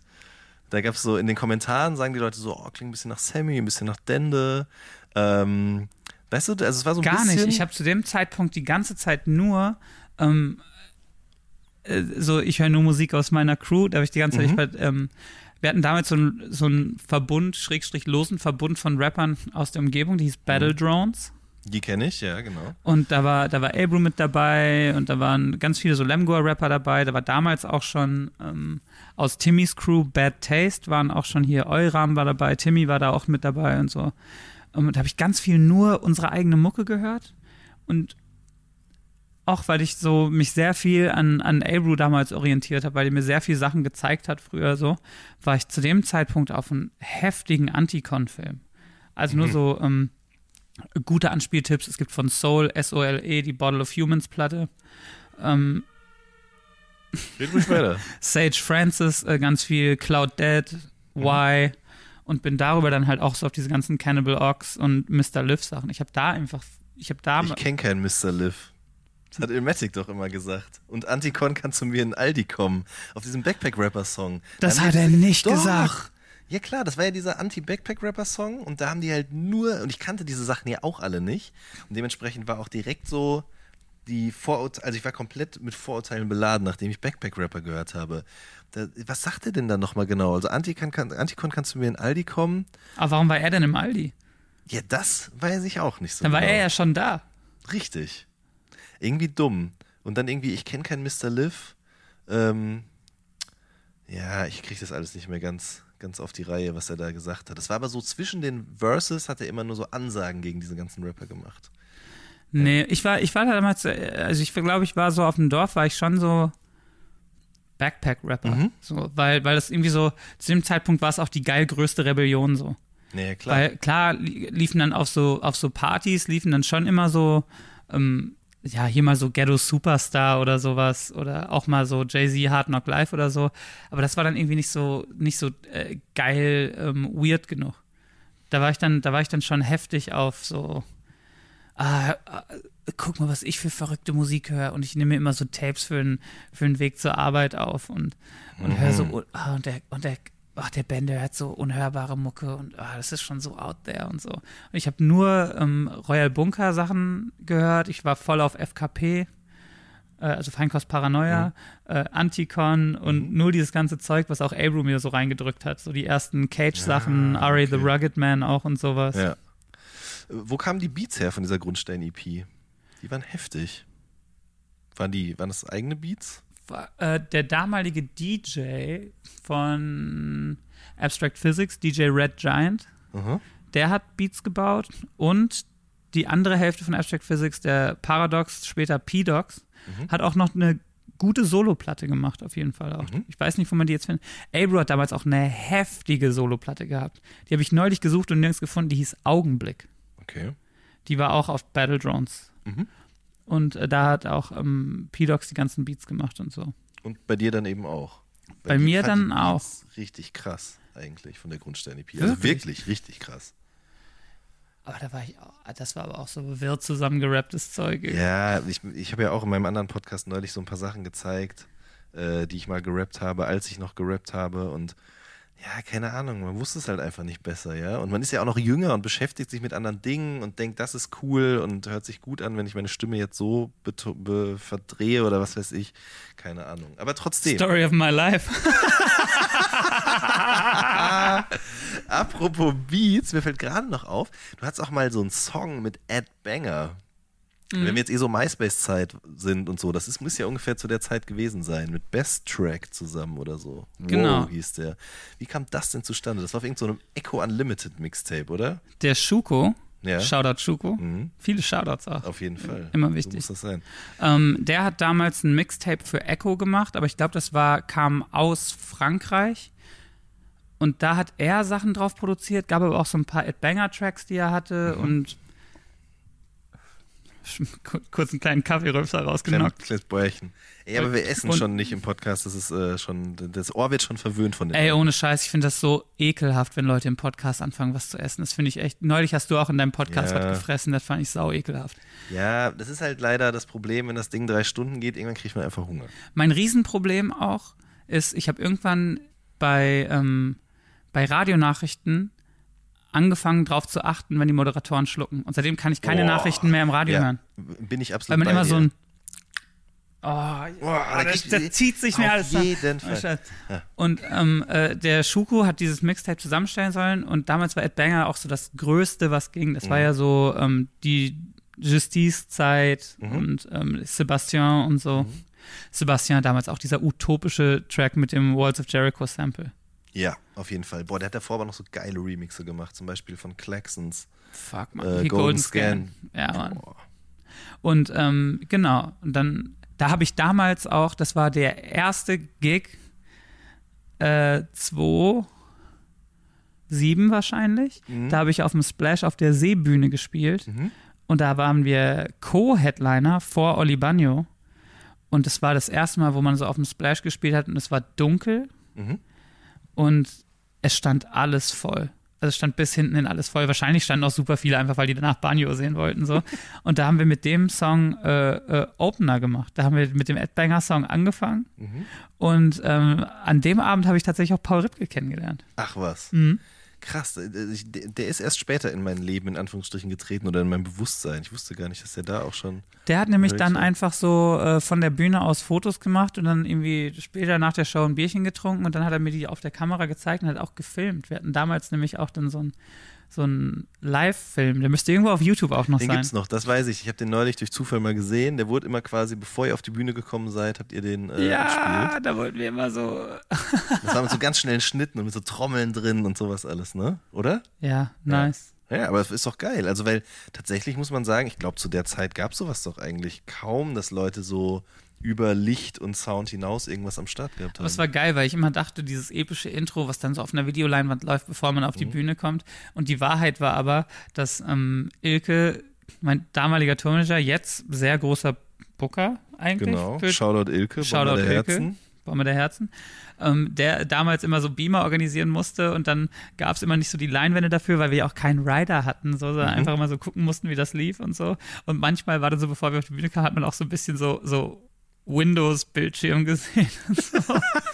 da musste man dann, in der Schule. So. und dann musste man danach warten, bis so auch irgendwie so die Leinwand dann so weggemacht wurde und so. Das war echt so ein bisschen die Pionierjahre. Ich weiß nicht, es gab irgendeine so Savage-Tour, auch zu der Zeit, da war der so als so ein Computerspielheld auf so einem Bildschirm zu sehen. Klingt dann, aber nice. Und dann war so, ja, ja, das war auf jeden Fall. Also, das, wie gesagt, sowas gab es ja zu der Zeit eigentlich gar nicht. Und dann war der da wie so, ich glaube, so ähnlich wie Tony Hawk's Pro Skater oder so. Und dann wurde da auch so angezeigt, so seine Skills alle irgendwie. Flow, Punchlines, bla bla bla und so. Ja, genau. Aber ich weiß nicht mehr, welche Tour oder was auch immer.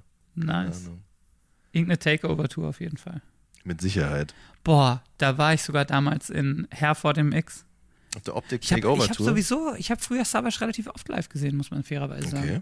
Ich habe den in Osnabrück auf Tour mit Azad gesehen. Krass. Da, nach der Show, da ähm, sind die auch lang gelaufen. Da stand ich da und wollte mir ein Merch holen. Da habe ich mir nämlich das Shirt geholt, äh, das blaue, wo dieses, der Echse. Nee, wo dieses Azad äh, Spectre-Logo vorne drauf ist und hinten steht einfach Napalm drauf. Das habe ich mir in Navy Blau geholt. Da habe ich mir das gerade geholt und dann kam Azad aber irgendwie zum Merchstand hin und ich war wirklich zur Salzsäule erstarrt vor Ehrfurcht, Respekt und Angst. Und dann hat er, glaube ich, irgendwie mein Kumpel Alex noch nach einer Kippe angeschnurrt. Und das war ewig lange für uns die größte Story im Dorf. Natürlich, selbstverständlich. Dass wir da standen, während ich mir ein Shirt gekauft habe und Azad von einem unserer Jungs eine Kippe geschnurrt hat. Wir waren so, ja, ja, wir sind jetzt auch down und so. Klar, Mann, der hat ja keiner auf die Fresse gekriegt. Das ist doch geil, so ja, Kumpel. So kann man es auch auslegen, das stimmt. Aber, das ey, war- aber es ist so krass, wie wir früher dachten, wie die Rapper aussehen, aussehen oder Mhm. wie die wohl drauf sind und so. Ich, das ist ja irgendwie, heute siehst du ja dann direkt so ganz viele so Videos und so. Mhm. Ey, wir dachten wirklich früher, der Savage, der muss verrückt sein. Der muss, Oder wie du es rappst doch. Zwei Meter Messerstecher, Riese, der tickt. wir dachten einfach, das ist der verrückteste und gefährlichste Typ. Mhm. Dann hat er in Hameln im Regenbogen gespielt. Und ich glaube, die hätten dafür maximal 200 Karten verkaufen Mhm. dürfen. Und ich habe irgendwann mal gehört, dass da aber 500 Leute waren. Also der Laden war bumsvoll. Mhm. Und dann kam er raus und war so einfach so ein normaler Typ in so einem South Park-Shirt. Und das hat mich also nicht fertig gemacht. Das war so krass. Das ist halt Mhm. so ein Typ. Und die Show war utopisch nice. Hat er richtig einen rausrasiert. Glaube ich. Und ähm, genau, dann habe ich, da habe ich den gesehen, dann auf der Tour mit Azad und dann war ich auf der Optik Takeover Tour und ich glaube, da war das Intro nämlich auch. Es war auch mit so Interview-Zitaten vorher. Das kann sein. Das weiß ich wiederum nicht. Aber ja, ist gut. Also es passt auf jeden Fall in die Zeit rein. So. Ich weiß aber auch, also dieser Respekt für diese Leute, die man dann auf einmal aus nächster Nähe gesehen hat, der war irre groß. Ich weiß noch, ich war mal in Köln im Gloria bei einem Curse-Konzert, Ja. aber es war nicht nur er, das war so diese alles real Hochzeit und da waren dann auch Italo Reno und Germany da und Roy Marquis hat aufgelegt, der hat zu der Zeit Samsara rausgebracht gerade. Und ähm, dann habe ich mir noch die CD von Roy McKee unterschreiben lassen und dann habe ich tatsächlich, glaube ich, auch Italo Reno noch angesprochen, ihm gesagt, dass er eine geile Show gespielt hat. Und das war auch so Herzklopfen und ich war super stolz drauf und da hat man sehr lange von gezerrt. Die ersten drei Autogramme, die ich mir geholt habe. Das allererste, Tieflaun Chalier. Mhm. Fakt. Krass. Ähm, das zweite war, okay, oh, fuck, ich hatte es gerade. Tieflaun Chalier, mein zweites Autogramm, Prinz Porno. Mhm. Und äh, das war nämlich auf dem Splash, wo Royer Bunker auch den Boxring hatte. Und mein drittes Autogramm, Azad. Heftig. Wirklich. Okay, ich, Habe ich auch alle noch. das, ist, das ist schon ziemlich nice, muss ich sagen. Ich, ich habe, glaube ich, ich habe in meinem ganzen Leben mir nur drei besorgt. Und das eine ist eben Roy McKee, beziehungsweise ich glaube, Italo Reno hat auch noch drauf geschrieben. Dann war ich mal bei einer Lesung von Benjamin von Stuckrad-Barre, 2006 oder so, glaube ich. Da, hat der, da war gerade Soloalbum draußen und so. Das war so, so auf seinem Der Literatur-Rockstar-mäßig. Genau, richtig. Da war ich alleine, weil keiner meiner Freunde mit mir mit wollte, bin ich nach Witten gefahren und habe mir das da angeguckt. Witten. Ah, ah, ah, Ich Witten. wollte es gerade sagen. Das war, das war doch euer Jam auch einfach, oder? Natürlich, auf jeden Fall. Wobei es sehr schwierig ist, ich komme ja nicht direkt aus dem Pott, sondern quasi äh, bin groß geworden in der Stadt, die man auch das Tor zum Sauerland nennt. Und wenn zum Beispiel der Manuelsen, als ich ihn getroffen habe zum Podcast, er meint, ich meinte so, ich komme auch aus dem Pott, meinte er so, woher kommst du denn? Also so hat er es nicht gefragt. und dann habe ich gesagt, dass ich aus Hagen komme und dann war er direkt auch so, ja, okay, das, das lasse ich gerade noch so durchgehen. Ähm, genau, und da bin ich aber nach Witten gefahren und ähm, da habe ich mir das äh, abgeholt, das Autogramm. Und dann habe ich, glaube ich, nur noch eins. Das habe ich mir noch nicht mal geholt, sondern ich habe mir nur die CD mitgenommen, die unterschrieben war schon von Snoop Dogg, als ich den mal interviewt habe. Okay, fairerweise habe ich natürlich, ich habe äh, ich, ich hab diverse Autogramme, das waren meine ersten drei. Okay, ich habe ja. schon viele Autogramme. Okay. Krass. War Udo mit so- Widmung. Ach, wobei ist auch alles Unsinn, was ich erzähle. Mir fällt jetzt gerade auf, zum Beispiel Giovanni Elber habe ich auch eins. Aber nice. Ich war richtig, also ich war ja, ich habe ja überhaupt keine Ahnung mehr von Fußball, also wirklich so gar nicht mehr. Aber so Anfang, weiß nicht, als ich so 7, 8, 9, 10 war, da war ich auf jeden Fall, da hat mir das alles sehr viel gut gefallen. Ich habe immer WDR 2-Konferenz gehört und so und ich war halt riesiger Fan von Giovanni Elber und dem magischen Dreieck bei Stuttgart damals. Ne? Oh, Maurizio Gaudino? Nee, das war Nee. Frankfurt. Das war Frankfurt. Äh, Oh, äh, Frankfurt, uto Ballakow, utopisch. Frankfurt damals, JJ Jeboa, Okocha. ähm, JJ Okocha, Maurizio Gaudino. Hilfe, Hilfe. Und dann haben die irgendwann mal eine Trainingsverweigerung gemacht und das hat gefühlt den ganzen Vibe der Mannschaft gekillt.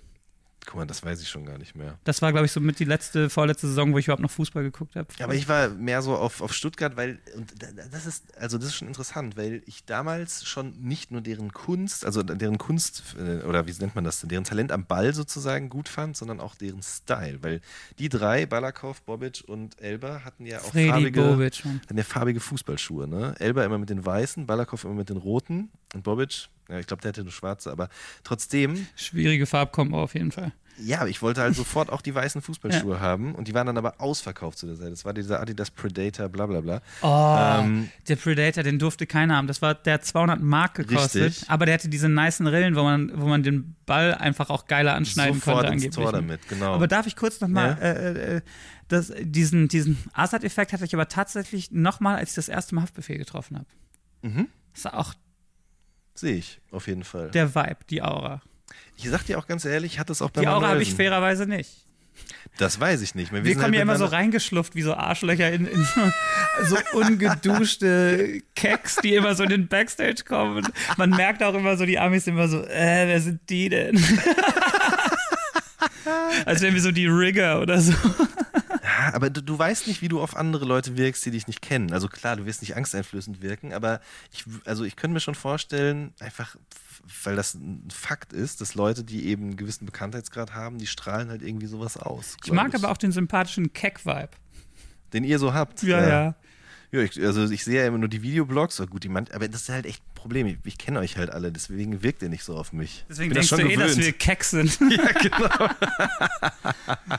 nee, aber klar, das ist so, bei, wenn man Gangster-Rapper trifft, ist das nochmal was anderes. Ich sage auch ganz ehrlich, wollte ich gerade sagen, ähm, als ich Manuelsen getroffen habe, das ist schon auch eine Erscheinung einfach so. Ich meine, das ist einfach ein riesengroßer Der ist auch riesig groß einfach. Riesengroß ist der auf jeden Fall. Oder bei Sammy zum Beispiel, der ist ja auch riesig groß und irgendwas umgibt diesen Menschen. Gut, der ist jetzt kein Gangster-Rapper, das habe ich schon meine eigene Aussage wieder widerlegt, aber Ja gut, du sitzt hier jetzt aber auch gerade in meiner, in meiner traurigen in meiner traurigen äh, Wohnung mit meinen Rumhängklamotten, mit dem verwaschenen Travis Scott Das T-Shirt. ist doch ein, ein nices Shirt. Das sieht aber aus wie von der Kirmes. Das ist ja gerade wieder so angesagt, ne? Also quasi so Pi- Pin and, nee, Pen and Pixel Cover, Pin aber auf Pixel. T-Shirt-Basis. Ja. Hast du aus USA oder woher? Habe ich bestellt, Kumpel. Okay. Mache ich aber auch manchmal. Finde ich geil, so zum Beispiel, wenn man zum Splash fährt und dann so ein geiles 3P mehr Bass-Shirt anzuziehen, so, um den ganzen, um ein bisschen zu teachen, so. Ja, Mann. Du hast auch dieses Bushido-Shirt angehabt. Das Ja, aber da habe ich leider, weil ich da auf einem modischen Fehl, äh, also war ich auf modischen Irrwegen unterwegs, habe ich die Ärmel abgeschnitten. Das habe ich mir damals bei dir abgeguckt oder also du, das war doch die Zeit so 2009 oder so, da hat man so T-Shirt-Ärmel auch abgeschnitten. Aber ist einfach. doch nice. Nee, jetzt kann ich es aber nicht mehr anziehen. Alter, das ist damit so mit meinen käsigen Armen. Ich ja. hätte lieber nur die Ärmel hochgekrempelt. Bei wie lang sind wir denn Ah, jetzt? stopp, mittlerweile? wir sind jetzt gerade bei 1 Stunde 20, aber ähm, ich sag noch ganz kurz, wenn irgendjemand noch dieses Ich bin Rap-T-Shirt aus der ähm, Heavy Metal, ähm, wie heißt das denn? Heavy Metal Payback? Nee, wie hieß denn das Album? Doch, hieß das so? Ich Mhm. weiß es nicht mehr genau. Aus dieser Steelbox. Wenn das noch irgendjemand zu Hause hat, in einem guten Zustand, bitte melden. Es gibt auch, es gibt, äh, es gibt auch ein Bushido-Shirt, was ich lang gesucht habe. Ich glaube, da war vorne einfach in Neongrün das B drauf Mhm. und hinten stand drauf Losnutte Bounce. Ja, Das find- ja, Das finde ich super nice. krass. Also wenn das noch jemand hat, auch bitte melden. Ähm, und, wenn wir schon dabei sind, wenn jemand einfach nur Carlo Cooks Nutten 1 Logo Shirt, das gab es auch ganz früher mal, bin ich auch äh, durchaus bereit, was für zu bezahlen. Soll ich ganz Ja, ehrlich. wenn wir jetzt eh schon dabei sind, ich sammle alles äh, von äh, No Limit Records, Cash Money Records, was, was ihr habt, gerne. Äh, äh, ja, da vorne ist meine kleine, aber feine Sammlung. Das ist schon ein bisschen was. ja, da ist ein bisschen was, das stimmt, auf jeden was. Fall. Auch so alte VHS natürlich. Ja, das ist schon ganz nice. Sowieso stehen ja einige Memorabilia auf jeden Fall in diesem Raum. Wir sind auch mit, mit, ist nämlich auch die Master P-Puppe, aber über die hast du schon mal in irgendeinem Interview geredet, auf jeden Fall. ja, da geht leider die Sprachfunktion nicht mehr, aber der hat, der sagt auch, ähm, es gibt einmal äh, und dann sagt er einmal No Limit Soldier. Nice. Ähm, der ist ja auch noch im Karton. Mhm. Das heißt, er ist boxed. Ne? Der ist boxed. das ist äh, auf jeden Fall um einiges mehr wert, als wenn er nicht boxed wäre. Aber Box far from Mint. Ah, was ist Mint? Heißt quasi auch noch eingeschweißt. Nee, Mint Condition ist äh, zum Beispiel bei einem Comic ist Mint Condition, die Klammern sind noch Silber, äh, keine Fettfinger drauf, keine Knicke drin und es ist wie neu. Mhm. Und Mint wird ja immer von 10. 10 von 10 Mint ist quasi. Es gibt kein 10 von 10 Mint, weil es hat ja dazwischen immer irgendwer angefasst. Das ist wie ein Neuwagen quasi, sobald du damit vom Parkplatz runterrollst beim Autohaus, genau. ist ja schon nicht weniger ist schon nicht wert. mehr Mint. Ja, okay. Und es gibt bei Platten auch Mint Condition, bei Mhm. Comics kenne ich das und bei Spielzeug kenne ich das. Da wird aber der Rockstar in seinem, ähm, Shoutout Rockstar, in seinem Mhm. Podcast äh, Radio Nukular wahrscheinlich mehr zu sagen können. Ja, ehrlich gesagt, jetzt gerade, wo du es gesagt hast, fiel mir das ein. Ich stand schon mal bei dem im Keller und da hat er mir das auch erklärt mit dieser mint -Condition. Der hat extrem viele Sachen, die noch Mint sind, auf jeden Fall. Ähm, Sweet. ja, auf jeden Fall. Apropos, da vorne steht auch so, was ist das für ein Star Wars-Ding da, dieses kleine? Äh, das hat meine Frau gebaut. Ich weiß nicht, was das ist. Der hat das gebaut. Ist das aus Lego? Ja, das ist so Lego Star Wars. Ah, okay. Das klingt jetzt für die Leute, die ja nicht hier drin sitzen. ich finde Star in so- Wars mega gut auch. Okay. Das klingt, als ob wir in so einem Spielemuseum jetzt tatsächlich uns auch hier befinden. Das ist natürlich äh, Ist, auch, ist eigentlich halb so wild. richtig. Aber auch Ganz diese genau. Mickey Mouse Serie, der, Ja. die Mickey Mouse da oben singt nämlich wie Liam Gallagher. Es gibt aber auch eine Mickey Mouse, die ist wie Henry Rollins. Und Okay. es gibt noch eine Mickey Mouse, die ist wie Henry Rollins, Liam Gallagher und es gibt noch eine Mickey Mouse. Und das ist die einzige, die wir gefunden haben. Heftig. Aber die Henry Rollins Mickey Mouse, da wür- würde ich auch äh, harte Währung für springen lassen, sag ich mal. Das ist ja heftig, wie wir das jetzt hier so als Tauschbörse benutzen. Aber meine Güte, die Leute hören sich das halt an und vielleicht ist ja irgendwo irgendjemand und äh, hat Interesse daran, irgendwas loszuwerden. Hoffentlich hören die sich das an. Ich würde mich über jeden freuen, der sich das anhört, weil ich mir diesen Podcast sehr, sehr, sehr gerne anhöre. Das freut mich sehr, wirklich. Künstler Also, unabhängig finde ich jede, jede Folge gut. vielen lieben Dank. Das ist wirklich Du bist nämlich der eigentliche Star dieser Veranstaltung. so ein Quatsch, jetzt hör auf. Ich kann mit sowas nicht umgehen. Ich, ich ja auch nicht. Äh, Awkward. Schiebe ich den Peter einfach weiter. Ja, du, also wir sind jetzt bei einer Stunde 22. Wir können auch ein bisschen weiter labern, aber wir können Aber auch. es reicht auch schon fast, oder? auch, Es sei denn, du hast noch Themen, die dir am Herz liegen. Ja, doch eine Sache wollte ich noch kurz von dir wissen. Und zwar, ähm, was war das für ein Zucker auf der Hin, Hin zur Sonne Cover? Ey, ohne Scheiß, wir brauchten einfach ein Albumcover. Ja. Ne? Und dann hat mein Kumpel Hassan Haider, Shoutout Hassan, Shoutout. der meinte, ey, ähm, in Bielefeld in der und der Ecke, da ist gerade ein Haus abgebrannt und ich glaube, da kann man gerade noch rein und das ist total creepy, wie die Sachen da noch stehen. Lass uns doch da reingehen und die Pressefotos für deine Platte machen. Das fand ich damals schon weird, aber fand es auch geil Emo. Ich war ja komplett ähm, Hardcore Emo Screamo Phase. So, ne? Fand All Things Depressing fand ich geil. So, ne? Und dann sind wir da rein und dann war ich so, ey, ich fände es eigentlich ganz nice, wenn es einfach so eine Silhouette ist, wie ich so ein bisschen resigniert die Hand am, am Kopf habe, nach unten gucke, am Tisch sitze und dann haben wir einfach so ein ähm, einfach so ein äh, Frühstücksküchentisch präpariert. Wir haben einfach irgendwelche Sachen dahingestellt. Und hätte ich gewusst, dass dieser Zucker so eine riesige Diskussion wird, hätte ich ihn da nicht hingestellt.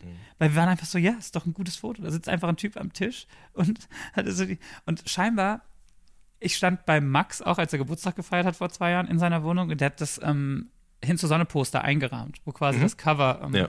genau, das hat er da hängen gehabt. Und dann hat er halt so einen Kumpel, der Künstler ist, und der war auch direkt so, ja, und ähm, welchen Sinn hat es, dass der Zucker so highlightmäßig heraus. Ich war so, Mann, der Zucker hat keinen fucking Sinn. Und das war damals auch schon so, als wir nur das. Ach, übrigens, hier das Cover, den Post gemacht. So. Und dann so, aha, und was hat's mit dem Zucker auf sich? Und war so, äh, äh.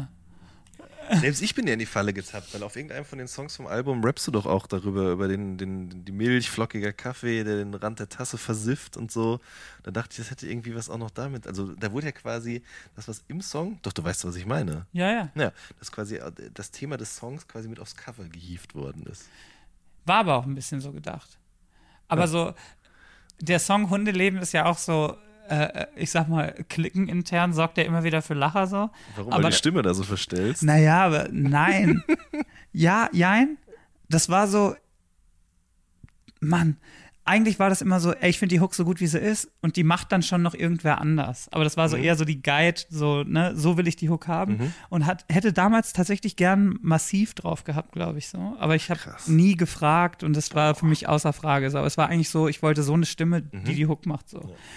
Und ähm, naja, das sind ja so Sachen wie so, das hat alles gestimmt. Dieses morgens gucken, ob das Licht noch geht. Wir sind, ey, wir hatten null Kohle. Wir hatten wirklich null Kohle, zu stolz, die Eltern zu fragen. Aber auch die Jobs, die wir hatten. Ich habe damals mit, mit, ähm, mit Elch zusammen gewohnt. Ähm, und es war wirklich so über einer Pizzeria, neben Miele. Auf der anderen Seite war ein Schrottplatz, es war mitten im Industriegebiet und es war super laut und es war eine super seltsame Wohnung auch und wir haben nie alles, wir haben immer alle Rechnungen so halb bis Viertel bezahlt, nur damit immer Zahlungseingänge verbucht werden. Und ich bin, alles, was in Hundeleben gesagt wird, das stimmt. Wir sind, ich bin morgens aufgestanden, einmal Licht an, aus, ah geil, Licht geht noch. Einmal Wasser an, aus, geil, Wasser ist auch noch nicht abgeklemmt. Ey, der Ta so schlecht wird der Tag nicht. Und wir hatten aber auch immer nur so Rührkaffee. Und manchmal hatten wir nicht diesen richtigen Rührkaffee, sondern haben einfach Kaffee in Wasser gerührt. Und deswegen waren wirklich die Tassen oben immer so total so klumpig, so, Ja, ja, na, der klar. Kaffee halt dran. Ja, der so. Prütt war da drin. Genau, und, und, und äh, so, das ist dann halt immer so, keine Ahnung, manchmal so, ja, bin gerade wach geworden, was machst du? Ah, und? Schon geguckt, ob's Licht noch geht? Das, Digga, fick dich doch. Geil. Ja, das ist doch eine schöne Anekdote zum Schluss noch. Mein Lieber, vielen lieben Dank, dass Ich du mich hier bedanke mich. beherbergt hast. Bin äh, sehr froh und stolz, Teil des All-Good-Universums zu sein. Das freut mich sehr, beziehungsweise uns freut es sehr. Und ähm, ich wünsche dir alles Gute mit der Platte. 1.9. Die, äh, du, du musst jetzt noch anfügen, dass Platte sehr gut ist. Ach so, ja klar, das, das, ist, das ist ja außer, steht ja außer Frage. Wenn ich jemanden in diesen Podcast einlade, dann kann man davon ausgehen, dass ich diesen Menschen sehr gerne mag und dass ich auch die Musik, die er mache, macht, sehr gerne mag. Und äh, ich finde, Lang lebe der Tod ist wirklich ein sehr, sehr gutes Album geworden. Ich finde es unglaublich dicht, düster, teilweise schon fast morbide, aber an den richtigen Stellen auch sehr lichtblickend. Toll. Also ich finde es wirklich gut. Dankeschön. sagen. Danke, dass du in meinem Podcast warst. Sehr gut. Äh, Shoutout, äh, äh, alle, die das angehört haben. Äh, ja, twittert mich gerne an auf ähm, Casper X Official. Ich äh, versuche immer hier und da mal zu antworten. Äh, folgt mir auf XO Casper XO auf Instagram. Ähm, lasst mir einen Kommi da.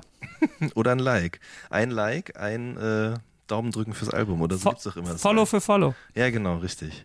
Follow Friday gibt's früher auf Vielleicht Twitter. kann auch jeder in die Kommis mal posten, weil wir, äh, es ist wirklich es ist ein aktuell ein sehr großes Thema bei uns im Freundeskreis. Und zwar ähm, Arnold Schwarzenegger oder Sylvester Stallone. Ja, ich habe schon gesehen, dass Max und du, dass ihr da so Ich, rumgenördet ich könnte es nicht beantworten. Ich habe äh, tatsächlich nicht darauf geantwortet und die Umfrage ist mit über 1000 äh, Antworten 50-50 ausgegangen. Krass. Also in die Kommis. Arnie oder Sly? Ich bin auf jeden Fall für Arnie. Du, okay, du willst ja nicht äußern. Da, kannst du nicht sagen. Okay. Jeder hat eine heftige Starkphase, Mhm. eine heftige LOL-Phase und eine heftige Tiefphase. Arnie natürlich Terminator, bla bla bla. Sly natürlich Rambo. Mega. Klar, aber es gibt auch Arnie natürlich aber auch Kindergartenkopf, was aber auch ein bisschen nice ist. Mhm. Dann hat ähm, Sylvester Stallone hat aber dann zum Beispiel auch ähm, ey, Demolition. Porno mitgespielt. Bei Alter. Demolition Man hat er vorausgesagt, dass Arnold Schwarzenegger in die Politik geht. Und dass die Leute früher oder später nur noch Werbung Schrägstrich Klingeltöne hören. Stimmt, es stimmt alles. Arnie hat aber auch True Lies. Mhm. Und extrem unterschätzter Film, weil der, glaube ich, für damals schon zu clever war, Last Action Hero. Super cleverer Habe ich Film. nicht gesehen. Ich habe heute aber gestern heute die Limit-Zeitschrift. Kennst du die Zeitschrift Limit noch? Ja. Früher mal. Die habe ich heute gefunden. Da ging es äh, um den Film tatsächlich drin. Ja, aber da andererseits Arnold Schwarzenegger auch äh, Dings, Mr. Äh, Universum gewesen, ja. Auch Das, was Arnie aber dann so als Plus zu verbuchen hat, hat Sly natürlich auf, hat alle Drehbücher selber geschrieben und sehr oft Regie geführt. Verkanntes Genie gegen Marketing, Kopf. Okay, ja, gegen okay, ich merke schon, dass wir. Gute ähm, Filme, schlechte Filme, das ist ein ganz eigener Podcast. Ja, den machen wir demnächst mal. Alles klar. Schön, dass du da warst. Schön, dass ich da sein durfte. Das, Herzlich willkommen in meiner Wohnung. das war eine neue Folge vom All Good Podcast. Wir hören uns in der nächsten Woche. Macht's gut. Tschüss. Ciao.